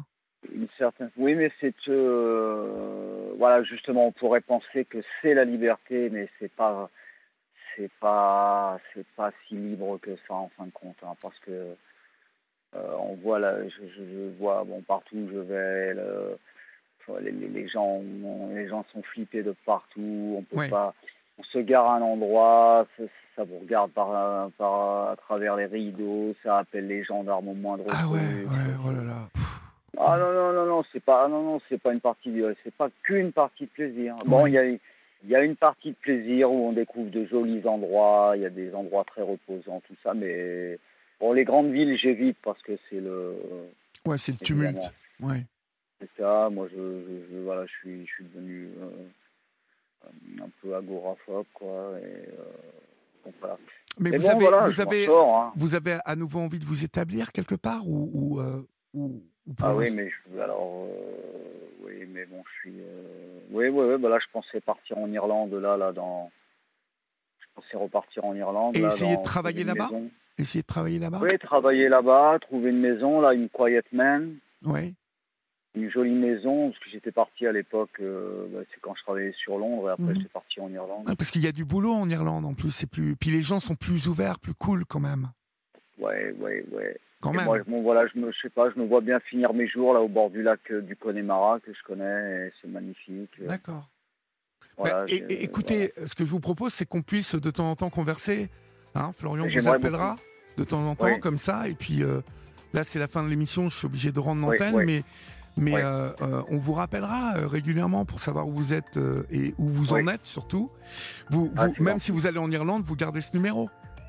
Oui, bien sûr, bien sûr, bien sûr, Olivier. Très bien. Alors, ce que j'aimerais, Olivier, ben, Olivier, c'est d'avoir des nouvelles, des, nouvelles de le, je sais pas comment comment vous pourriez vous y prendre, mais d'avoir des nouvelles. Je, vais chercher, je vais chercher, puis euh, je vous promets qu'on vous en donnera, d'accord? Donc, euh, je vous rappelle au plus vite, euh, et puis on va chercher cette histoire mon cher Yann. En tout cas, courage et puis à très bientôt. Je suis obligé de rendre antenne. Chers amis, c'est la fin de votre libre antenne. J'espère que vous avez passé un bon moment. Euh, moi, c'est comme d'habitude. J'ai passé un moment particulier et c'était bien. Je me réjouis de vous retrouver euh, tout à l'heure, demain. C'est déjà demain, hein, puisqu'il est 1h du matin. N'oubliez pas qu'ici on vous aime, et puis euh, à ce soir à partir de 22h15 sur Europe 1. Salut